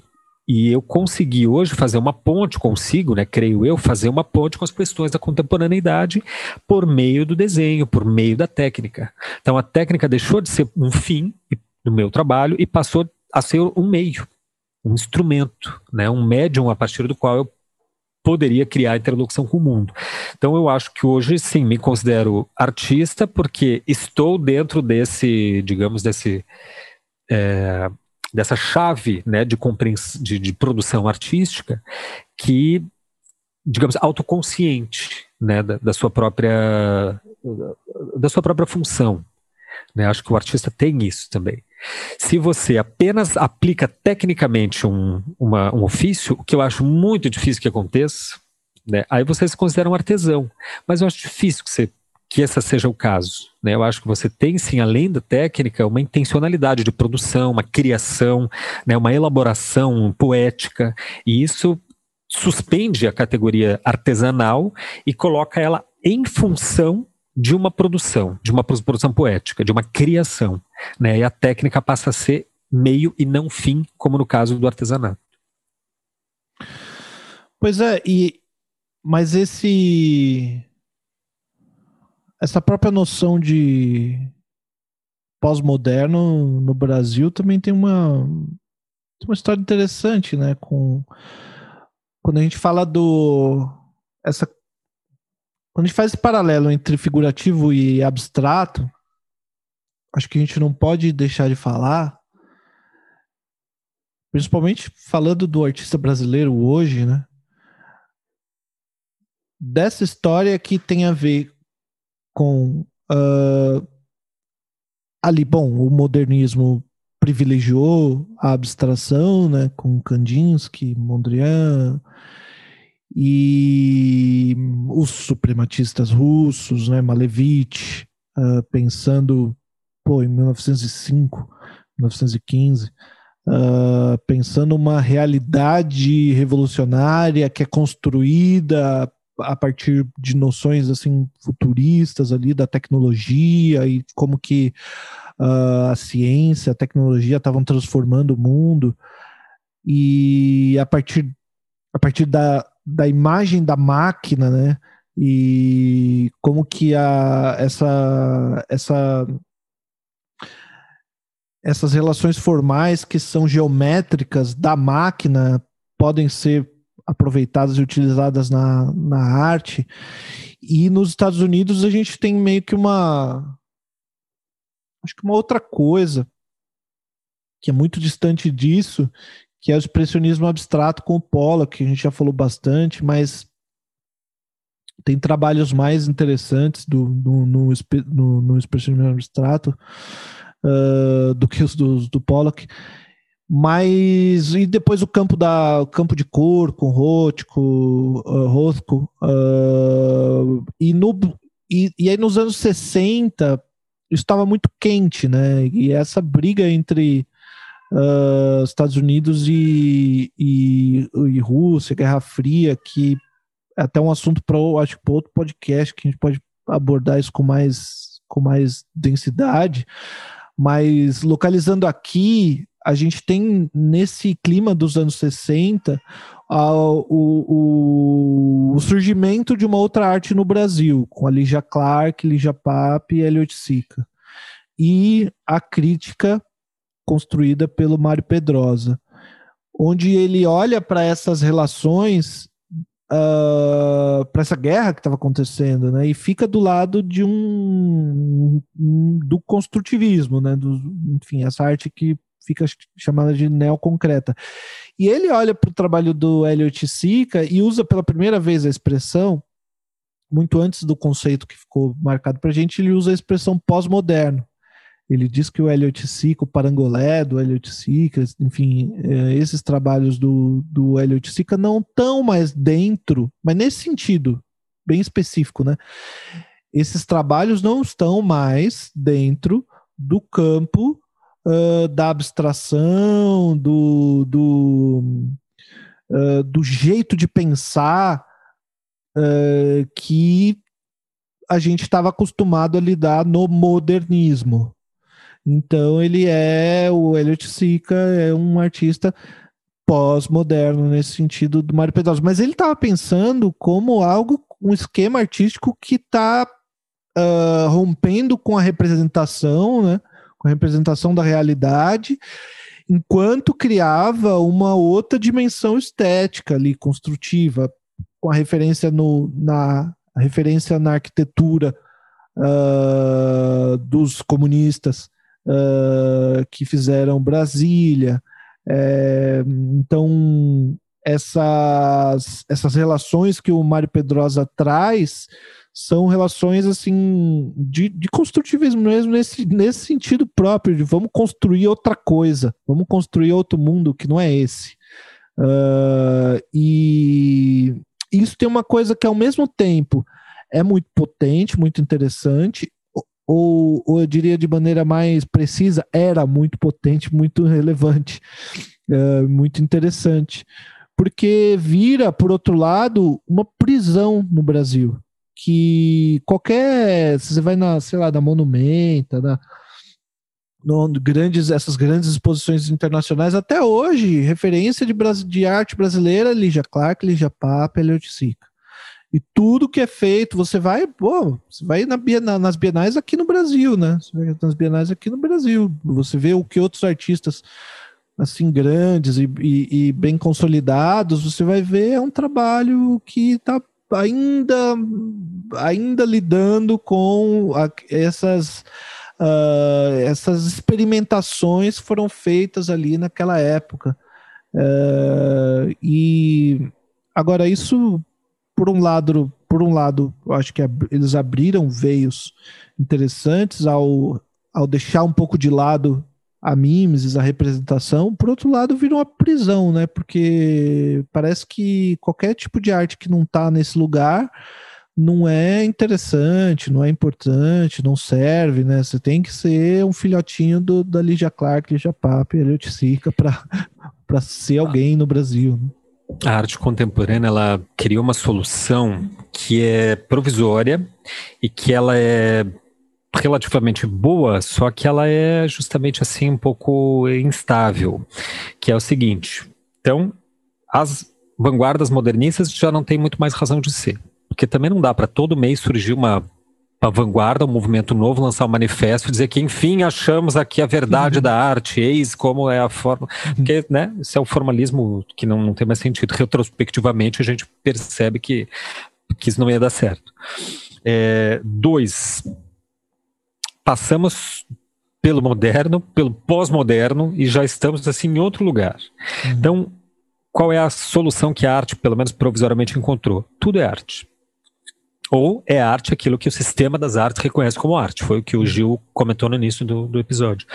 Porque, porque, afinal, assim, se não tem nenhum padrão normativo externo, né, que os artistas têm que, re, se, é, que tenham que responder para serem tidos como artista, então é, não tem critério para julgar.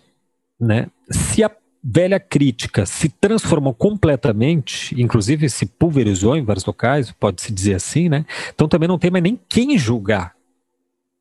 Né, e julgar sobre que critérios que também não existem. Então, melhor assim, ó, que o artista se autorize, que o sistema a, a, a, dê essa a, anuência e ele daí então era. Assim.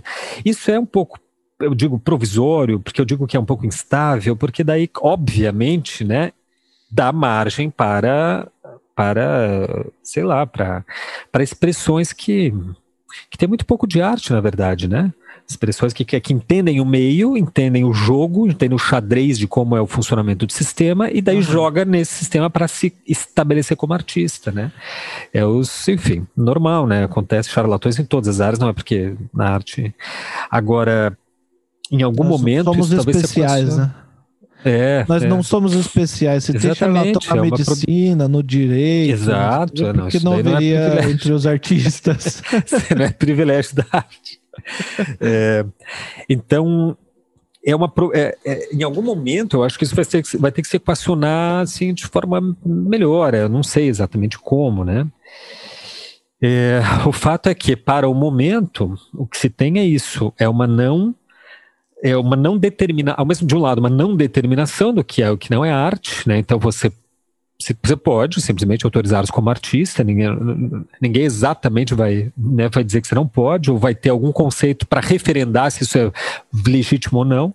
Só que, de outro lado, também há uma abertura para acontecer, como o próprio Gavioli cita no e-mail, né, eh, organizações de, de, de, pensamento, de arte, que pensam diferente, como, por exemplo, essa que ele cita né, em torno do Nerdrum, que eles têm até um, um podcast que é Uh, uh, como é que é? Cave of Apeles, Caverna de Apeles, até o nome é, é velho, é bolorento. Mas enfim, eles têm, eles podem pensar isso, podem se organizar, podem defender uma estética. Acho que uhum. pode, entendeu? Não, não, vou deslegitimar, pode. Eu acho que eu não concordo com essa estética, por exemplo. Né? Eu teria outras, teria outra forma de pensar a arte. Essa é a a vantagem da solução contemporânea, né, da arte contemporânea. Né? Se eles podem pensar o que é o que não é arte, eu também posso pensar o que é o que não é arte. Não preciso adotar deles nem negar deles, né? nem, nem tirar a legitimidade do que eles pensam. É, e tem um outro problema com esse modelo aí do que legitima, que considera como legitimação uh, do artista o sistema das artes. Quando um cara que é um estudioso do sistema das artes, diz que quem legitima o artista é o sistema das artes, o que ele está dizendo, na verdade, é que quem legitima o artista é ele. né? Porque quem que, quem que manja. Tá, como assim? É, bom, qual critério de, de para saber se um cara é, é, tem muita legitimidade ou pouca legitimidade? Não, é quem diz é o sistema da arte. Tá, mas como é que eu sei o que, que o sistema da arte diz? Não, isso tem que perguntar para um intelectual que realmente entenda muito do sistema da arte. E quem é esse, é esse intelectual? Sou eu. Ele é endógeno, né? O sistema eu, da arte é, é muito endógeno. E... Ele é teleológico e endógeno. É. Hegeliano, agora... né? Ele arruma para si mesmo. agora, eu acho mais interessante tanto essa ideia de é, se autorizar de si mesmo e dos seus pares, porque esses pares não precisa ser gente importante do sistema, sabe? Você pode tacar o foda-se pro sistema se você quiser. Uh, por outro lado, se você quiser jogar esse jogo, é um jogo que você tem que jogar sabendo que, tá, sabendo que jogo que você está jogando. Também a gente não pode ser inocente, né? se você quer ser um artista que está nas galerias, que está nas, nas grandes exposições, que tá. Aí você tem que saber que você precisa ter o branding, que você precisa ter um marketing, que você precisa ter um Instagram com muitos seguidores, que você precisa ir lá puxar o saco do, do, do crítico, do galerista, do não sei o quê. Você precisa ter um portfólio, um site com o seu portfólio bem documentado, é, sabe? Você precisa saber jogar esse jogo, se você quiser. Agora, se você não quiser, se você não precisa disso para nada, sabe? Para que se preocupar com isso, entendeu? Para que se preocupar com isso? É muito mais saudável, eu diria assim, até aconselharia e o, o, o ouvinte que tem esse tipo de dúvida, muito mais saudável você, em vez de esperar reconhecimento do sistema das artes, você se perguntar te voi. não consegui segurar. Porque que o que, que você quer? É. O que é que você quer? Você quer reconhecimento? Esse reconhecimento? Então tá, beleza, tudo bem. Mas é isso que você quer? Então, tem um caminho para isso caminho tá aí, é dado pelo sistema. Tem um monte de curso, um monte de coaching da arte, sabia? É. Que vende curso, como vender, como, como ser artista, como entrar no sistema, como fazer sucesso. artes em 10 Em cinco lições. Exatamente. tem uns em menos, em cinco lições, três lições.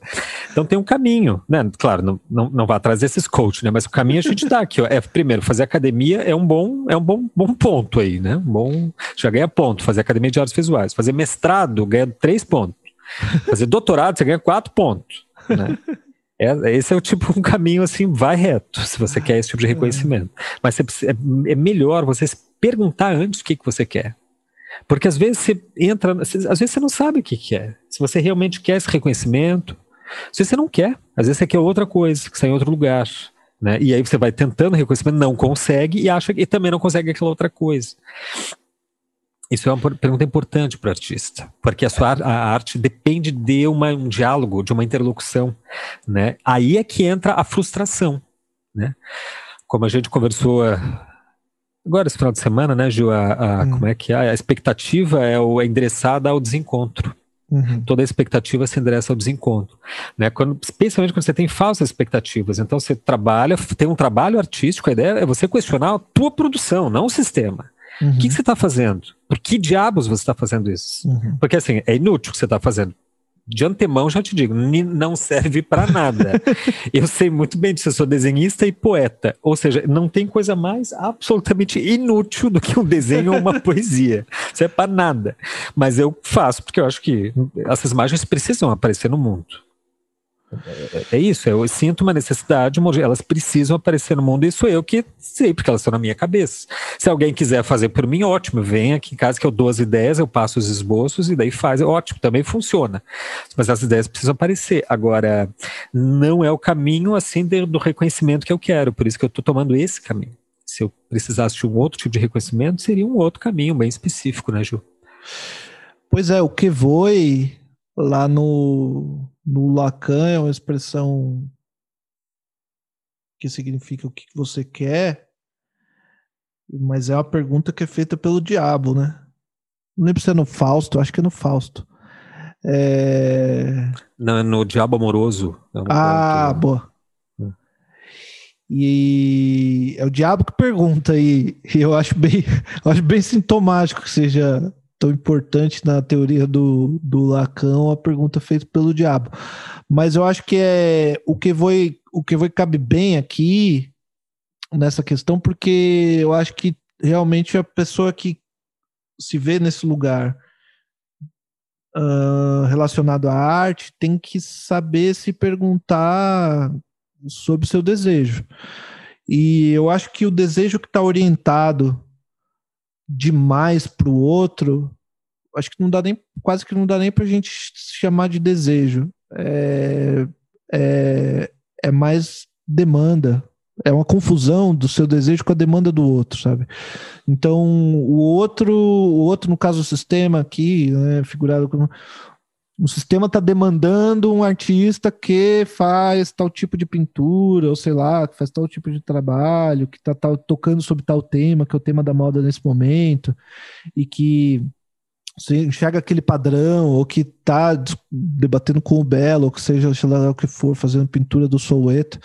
É, esse. E aí você olha para essa demanda e confunde essa demanda com o teu desejo.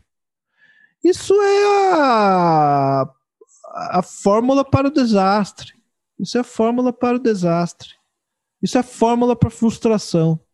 Pode ter certeza. Bom, muito bom, pode crer. Agora, quando você. Eu acho que é mais interessante, aí tá, tá mais próximo desse que foi, o artista que faz um trabalho e que você chega para ele e fala: o que, que você quer com isso aí?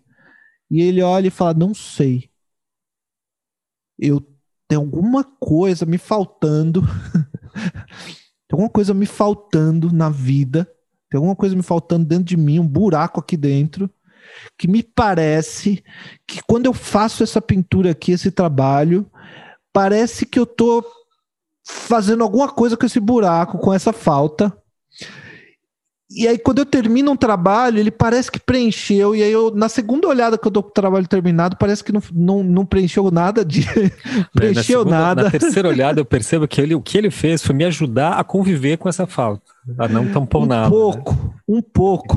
E tornou mais suportável essa angústia. É. Então, que a gente está falando um pouco de sublimação, talvez, né? Que é um, uma forma de a gente está falando quase arte como terapia. que é... criar um podcast assim, né? Isso. Que é assim, ó, você não aguenta sua angústia, não aguenta viver, não aguenta o mundo, vem aqui, nós vamos te ensinar, conosco. vamos colocar um ovo na tua frente e um... Um método um... em cinco lições para superar a sua para angústia através da pintura. angústia através, exato. ó, a minha experiência com a arte é que ela, ela me torna mais angustiado. Mas mas mas mas eu tenho fé uh, que quando o artista ele não sabe muito bem o que está fazendo. Ele não tem um conceito muito uh, necessariamente muito bem resolvido. Mas ele percebe que ele está correndo atrás de uma questão que ele nesse trabalho consegue fazer essa questão se movimentar de algum jeito.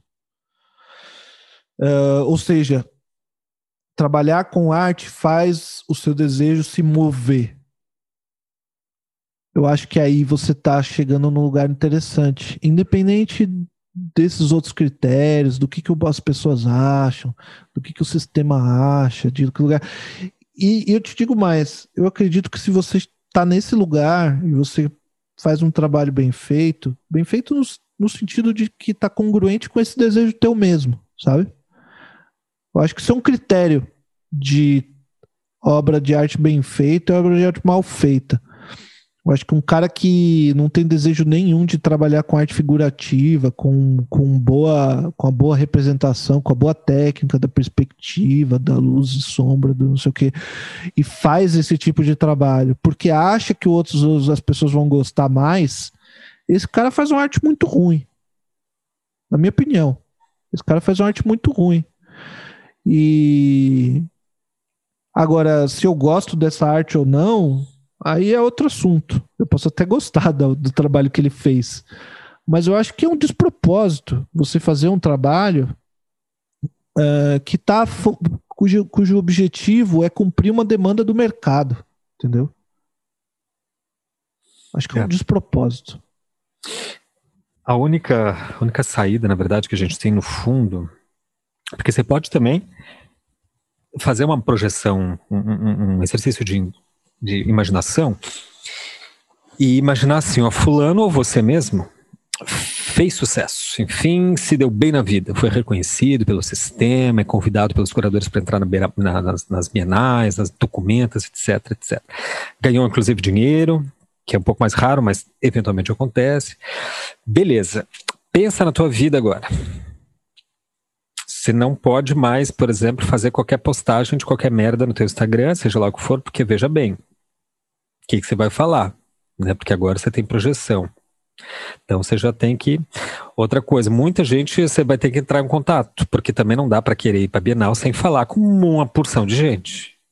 Né? Porque o caminho não é só você e o crítico de arte que existem, né? Tem um, um exército de diretores de cultura, enfim, de, de, de produção, né? Que vai estar tá em contato contigo o tempo todo te enchendo o saco. Né? Tu vai receber convite para aparecer em coisas não, é que você meio que não pode negar. Né? É trabalho. Você vai começar a ter agora um nível, um patamar de produção que é cada vez mais alto, porque espera uhum. ser de você. Não é fazer uma coisa que daí tu te realiza, tu tá feliz, bate uma fotinha e posta no Instagram. Agora é nível profissional, meu caro. Entendeu? Agora é o curador internacional que vai estar de olho no teu Instagram, entendeu? Porque ele te segue. É, tu vai ter que ter um assessor, de repente, né? Para tratar, entendeu? Que é mais trabalho. E, o, você, vendeu, eu, eu você vendeu um trabalho por, por, por 50 mil reais. É, hoje, se no, no, daqui três meses você não conseguir mais vender um trabalho por 50 mil reais e quiser vender um trabalho por 20, você não pode, porque você está ferrando o teu colecionador que comprou já, por 50. Já e daí, se você. Exatamente. Daí, Nunca se você fizer isso, ninguém mais compra de você. E se você errou ali no cálculo na hora de vender, e, e você vai arrumar outro emprego. Porque dependendo esse emprego do, seja, dependendo do esquema, você vai poder. Se você é uma pessoa que produz muito, o curador, o crítico, o, o, o merchan já vai te cortar as asinhas, porque quanto mais você produz, mais cai o valor do teu trabalho, certo? Exato. Se você não produz muito, ele também vai te puxar a orelha, porque você tem que produzir, afinal de contas, para ter uma exposição por ano. Isso, não interessa se você está com depressão, se você tá, Então não tem tá essa querendo, fase tá de querendo. como é que é bloqueio criativo, caralho, não tem mais dessa, isso é luxo, isso é. luxo nosso enquanto, agora, enquanto você ainda não fez sucesso. Eu acho, Gil, que muita, que é, se 90% das vezes o que a gente tem medo não é de fracassar, porque fracassar a gente meio que já, já é, né? A gente já nasce fracassado. é o, né? Não, não, é não tem default, um holofote né? aqui em cima de mim, entendeu? não tem milhões de, de, de ouvintes aqui, então já estamos fracassados. Isso não tem medo. A gente tem medo de dar certo. É. A gente morre de medo é de justamente fazer sucesso, porque isso seria uma alteração brutal, violenta no teu meio de vida. Né? Tudo muda. Tudo muda. Você precisa, portanto, responder a essas mudanças que você não sabe que virão, mas elas virão e de enxurrada. Então, eu acho que para o trabalho artístico vale muito mais o que o Gil falou na fala dele anterior, eu acho muito importante aquilo. Se você responde ao teu desejo, que você provavelmente não vai conhecer diretamente, você não vai saber exatamente né, enunciar não, você com desejo. certeza não vai saber. você não vai se você conhecer. sabe, se você sabe enunciar com muita clareza, muito provavelmente você não está falando não é do desejo. desejo. É. Você está falando ele, de é demanda, da, é da demanda do teu né? pai, está falando do que a mamãe queria que fosse, está falando, tá falando o que, mas, que era mais assim, se você Mas se você estiver respondendo melhor a ele, né, e não às demandas ou de um crítico, ou do, sei lá, da fama, porque é uma instância imaginária a fama também, né, gente? Total. Seguidor no Instagram, você sabe que vendem, né? Sabe que dá para comprar. Seguidor. Você compra mil, cinco mil, dez mil, cinquenta, você que, né? Cada um tem um preço.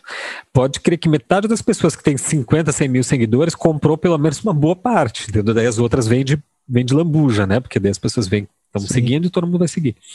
É, se, se, você responder melhor a esse seu desejo, de algum meio, você estará assim mais é, satisfeito e muito, inclusive, terá muito mais chance de justamente fazer fama do que se você procurar a fama de uma forma Sim. consciente, sistemática. Tem uma série muito curiosa, não sei se você já assistiu, Gil, chama Tom. Não. Na, no Netflix. É Tom, é um nome, porque é uma série. Agora não sei se é alemã É uma série europeia e o nome dele é Tom, é T-O-O-N, que é bem interessante, uma série divertida, leve, assim, mas muito profunda, porque ela, ela aborda esse tema da fama. É um sujeito lá, que é o Tom, que ele é um. É o típico nerd, ele assume, ele é um nerd fracassado, loser, que o que, que ele gosta de fazer? Comprar um Cheetos, um refrigerante ficar jogando videogame em casa o dia inteiro. ele é isso que ele, esse é o desejo dele, é só isso. A gente vê que ele vai assim, se esforça para fazer isso, entendeu? Pra ele constrói esse cenário. Esse é o lance dele. ele gosta de jogar videogame assim, esqueçam de mim, não quero fama, não quero lofé, não quero nada. Se ele passa, sabe, bota aquela, uhum. como é que é o negócio, aquela touca de aquela coisa da cabeça, né, para se esconder, vai da loja de conveniência para casa, da casa para loja de conveniência. E justamente por essa negação dele em aparecer, as, as, pessoas veem nele alguma coisa muito extraordinária. Ele faz fama, uma fama enorme sem querer, justamente porque não quer fazer fama. Uhum. Essa série aborda muito bem esses sucessos assim meio, meio espontâneos que a gente vê todo dia, né? Todo dia tem um sucesso na, na internet. Um post que viralizou, um vídeo que não sei o quê, fulano que ficou famoso, que durou uma semana, porque ele fez uma coisa muito espontânea. E se você responder ao teu desejo, você vai responder ao desejo do outro.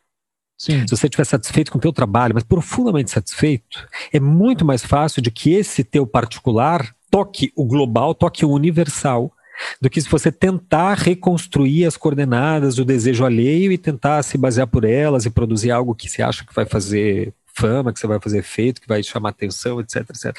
Faça o que você realmente quer. O difícil é descobrir o que você quer. Por isso que o diabo faz essa pergunta, né? Voi, o que, que você quer? Porque é uma pergunta paralisante, você não sabe responder.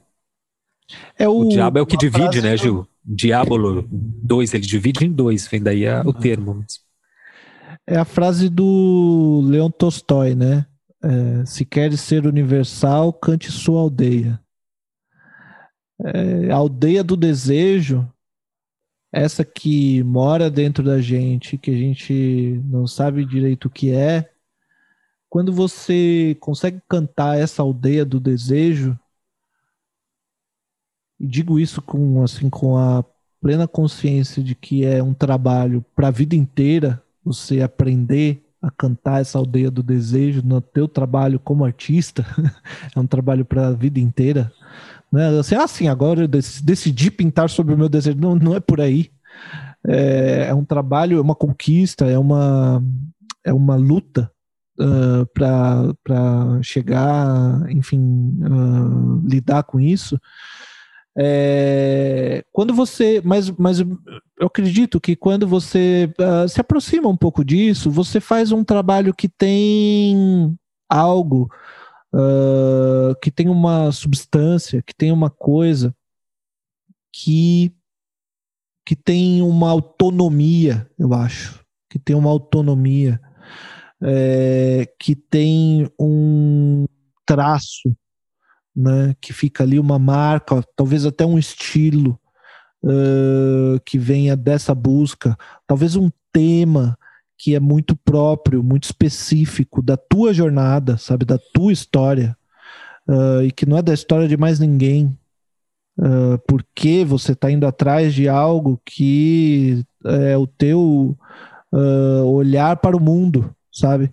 E que em algum momento, eu realmente acredito nisso, que você seguindo desse jeito, vai chegar um momento que um crítico vai bater um olho por acaso pode dar o azar de um crítico bater o olho no seu trabalho e falar: puxa, tem uma coisa interessante aqui. E por acaso, essa coisa interessante que eu vi nesse trabalho tem a ver com aquele conceito que eu estou trabalhando na exposição que eu vou fazer no ano que vem. Uhum, e aí ele, ele pode te botar essa verdade. Isso. Essa, eu acho que essa verdade é. Essa honestidade consigo próprio, com o seu próprio. Né? E que é impossível de chegar quando em dois, naquele, nesses outros dois lugares, que é no cara que está obcecado pela técnica, obcecado pela técnica, esquece da arte porque tem também o oposto, né? O cara que se preocupa só com essa arte abstrata. Eh, eu ia falar abstrato, mas abstrato no sentido de conceito, né?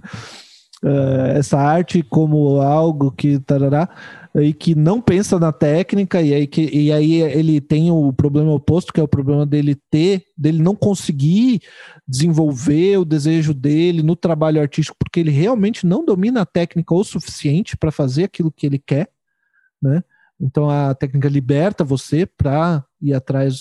Mas tem o outro cara também que ele fica obcecado com a técnica e esquece de refletir, de, de debater, de se, de se, é, de, de se degladiar consigo mesmo no seu trabalho, sabe? De abrir suas questões.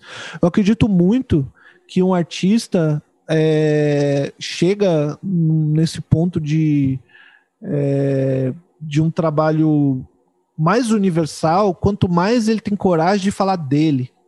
Não de falar dele de maneira narcísica, para aparecer, citar a sua história, mas de abrir lugares dentro, dentro de si que de repente você não teria coragem de mostrar para as pessoas, sabe? De dizer em público.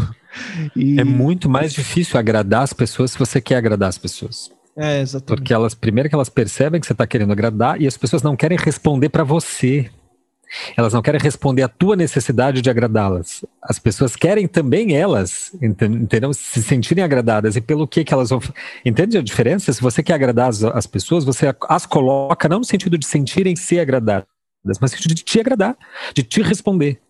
E elas não vão te dar isso. Isso a gente vê nos nossos trabalhos. Eu vejo, tem desenhos que eu faço, todo pensado, entendeu? Puxa, agora entendi esse conceito aqui, pá, fiz ali, fiz uma composição com tem técnica, o conceito que está fechado. Vocês não têm repercussão nenhuma. E tem outras coisas que eu faço meio espontaneamente, a coisa me surge assim de forma mais intuitiva, ou, ou até nem, nem tem grande técnica ali, e dá assim. centenas de curtidas, etc. Né? Por quê? Porque a gente não, de, não sabe ou conhece o desejo do outro. Uhum. Então, que, por que a gente está tentando agradar o outro se a gente sequer sabe o nosso desejo, vai, vai saber o desejo dos outros? Muito difícil, né? É, uma... eu, como eu digo sempre, Gil, todo mundo quer imitar Van Gogh, mas ninguém está disposto a cortar a orelha. Veja o que Van Gogh fez, né, cara? A vida inteira perseguindo, assim, obsessivamente um, uma coisa dele uhum. que não dava. Ele queria sucesso, mas não, aquilo não dava e ele não mudava o jeito de fazer. ele queria, ele precisava de dinheiro, sabia que o que ele fazia não vendia, mas não mudava o jeito dele uhum. fazer as mesmas coisas. Então ele foi reto, direto e reto no seu desejo. Tá bom, tudo tudo bem, é. terminou se auto se suicidando, morrendo pobre e desgraçado. Okay. Não, a gente está falando Mas de arte, não estamos falando de auto, não estamos falando de saúde mental. Saúde é, mental é outro assunto. Não, não tô dizendo que você podcast... tenha que ser romântico desse jeito, é para se matar e se atirar, né? não. Tá? Não, mas eu também não estamos falando o contrário. Eu não estou dizendo de, de forma alguma que se você for um grande artista você vai ser feliz. Eu acho que até muito pelo contrário. Você quer ser feliz, seja medíocre assim, faz ali felicidade, felicidade no sentido assim, de contentamento, sabe, conforto, é, satisfação o tempo todo, bem-estar. Se você quer isso, você arruma um trabalho ali bem seguro, uh, sabe, burocrático, que não aparece muito, porque quando você aparece muito e você faz sucesso, as pessoas já ficam com inveja, elas querem te destruir, elas vão te criticar porque você é bom. É, sabe? Porque você, se você é bom, você pode ter certeza que as pessoas vão te falar mal de você, vão te criticar, vão te odiar, pelo simples fato de que você é bom. Então, isso já vai estragar um pouco o seu dia algumas vezes. Você se matou para ser bom no negócio, a pessoa vai lá e justamente por este motivo, porque você é bom, e vai tentar te destruir. E claro, os invejosos não invejam o que né? eles acham medíocres, invejosos invejam as coisas que ele acha que deu certo. Você quer felicidade, seja medíocre. Agora, se você quer ser artista, é, tem que aprender a lidar com a dor também, né? Eu acho que não precisa doer para ser artista. Isso não. Eu acho que dá para ser artista sem doer muito. É. Mas, Mas uma, é vez que você for, É, uma vez que você tá lá, né? É, uma vez que você tá lá no, no, no lugar da arte, aí você vai ter que aprender a, a, sujar a mão. Mas tem uma frase, eu acho que a gente já está encerrando, já está dando o nosso. Passou do nosso tempo que rendeu a hum. conversa hoje. Mas tem uma frase de uma amiga que ela falou isso assim, num, de maneira completamente sem nenhuma grande eloquência. Assim, a gente estava, sei lá, tomando um chopp. Ela olhou assim e falou: Sabe, Gil, eu cansei de tentar ser outra pessoa. Porque a gente fica tentando, tentando ser outra pessoa e os outros não gostam da gente mesmo assim? Então eu prefiro ser. Percepção. Muito. Então eu prefiro ser eu mesma. Porque é. tanto faz, sabe? Como dizia o Conde Rochester, que é o. Que é o Conde Rochester, enfim, o escritor da, da, da, da, da inglês do 17, né? Metade das pessoas são idiotas ou as outras invejosas. Os, invejo os, os idiotas que hoje, hoje te odeiam, amanhã te amarão. Os invejosos, nunca. É, então é isso, não adianta você tentar responder a um ao outro, porque assim você não vai acertar. E o, e o. Eu colocaria uma terceira. Eu não gosto, eu acho muito pesado você dividir o mundo desse jeito que esse cara dividiu. Mas o, eu acho que tem uma outra categoria que são nossos amigos. E os nossos amigos, se você fizer um trabalho maravilhoso, lindo, perfeito, ele vai te dar um tapinha nas costas e vai falar: porra, ficou bom isso aí, hein, meu? E você vai ter aquela satisfação de ter feito um trabalho que seu amigo gostou. E se você fizer um trabalho que é uma bosta, ele vai olhar, se for um amigo legal, ele vai olhar e falar, qual bosta isso aí? E vocês dois vão dar risada e vão sair para tomar um chopp e aquele dia vai ser tão legal quanto qualquer outro, né? E a crítica vai fazer sua função de crítica, que é, olha que legal, agora você sabe que aquele não é o caminho. É, Agora você sabe que tem que fazer outro tipo de trabalho. Porque a coisa que eu acho a maior covardia, Gil, é amigo que te pergunta, você pede opinião sobre o trabalho, e daí o amigo faz para ser mais fácil, faz, dá parabéns, uhum. né, daquela parabéns, tá lindo, palminha para você. É, esse é o mais fácil. Isso normalmente quem faz é os inimigos. né? Amigo mesmo tem que dizer realmente a verdade, diga o que pensa, vai embasar o que pensa, né? Porque também você não, não quer ser idiota, vai embasar o que pensa, você achar ruim, se achar que não está funcionando, pega e fale. Isso é a melhor, melhor coisa que você pode fazer para um amigo é dizer a verdade, né? Caso você ache que ele esteja falando, fazendo algo que não tem nada a ver, porque você está dando a chance de ele poder melhorar. Portanto. E, e, você, como artista, aceite crítica também, né? Aprenda a aceitar a crítica que você acha justa e a que você acha justa você esqueça, aprenda a, a ignorar, não, não ficar respondendo, né?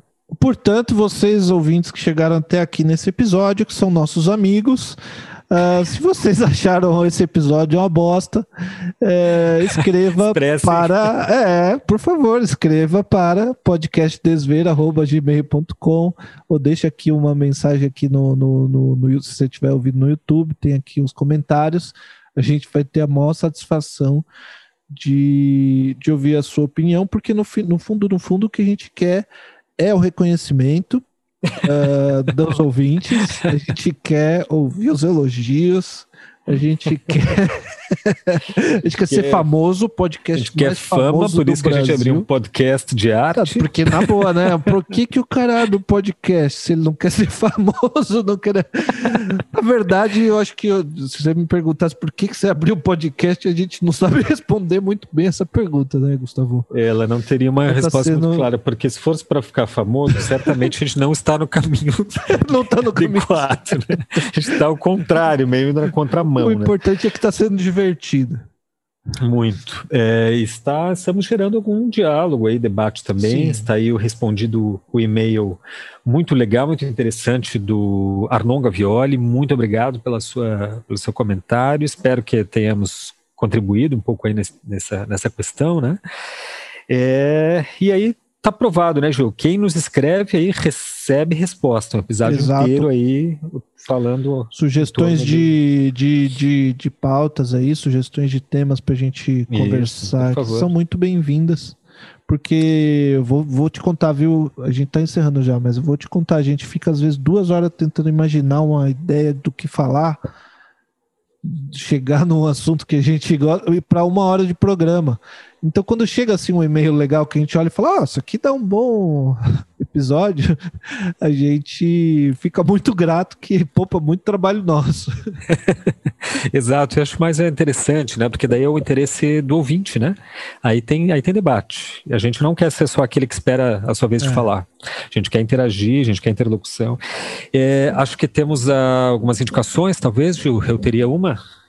Posso, à vontade. Posso fazer? Uhum.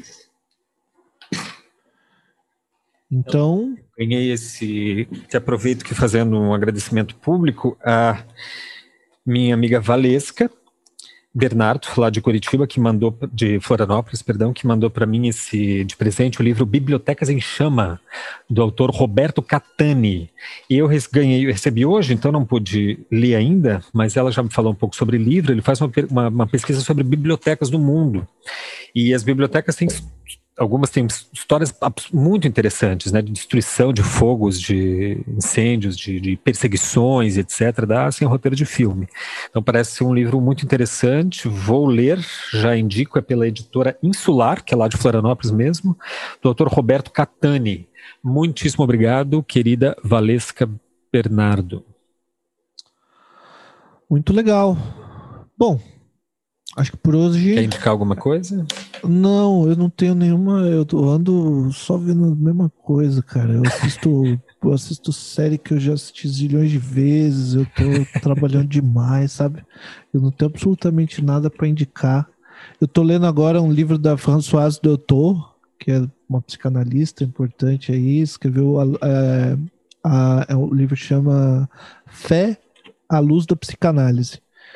Uh, um livro muito, tá mudando minha vida, assim, um livro fazendo a ponte entre cristianismo e psicanálise, uh, uma psicanalista do círculo do Lacan ali, uh, e um livro muito fácil de ler, muito gostoso, não, não é exatamente um livro sobre psicanálise, é um livro com, assim, um diálogo dela com o editor, é, muito profundo, assim, que às vezes você lê uma frase do livro já dá coisa para pensar por uma semana, assim livro muito legal para quem gosta desses dois temas, psicanálise e cristianismo. É, Françoise Doutor, Fé à Luz da Psicanálise. Eu acabei recomendando, né? Não era objetivo, mas. Fica aí. Bom, encerramos por hoje, né? É isso Beleza. aí. Boa noite, valeu ouvintes. Um abraço, até a próxima. Valeu. Até mais.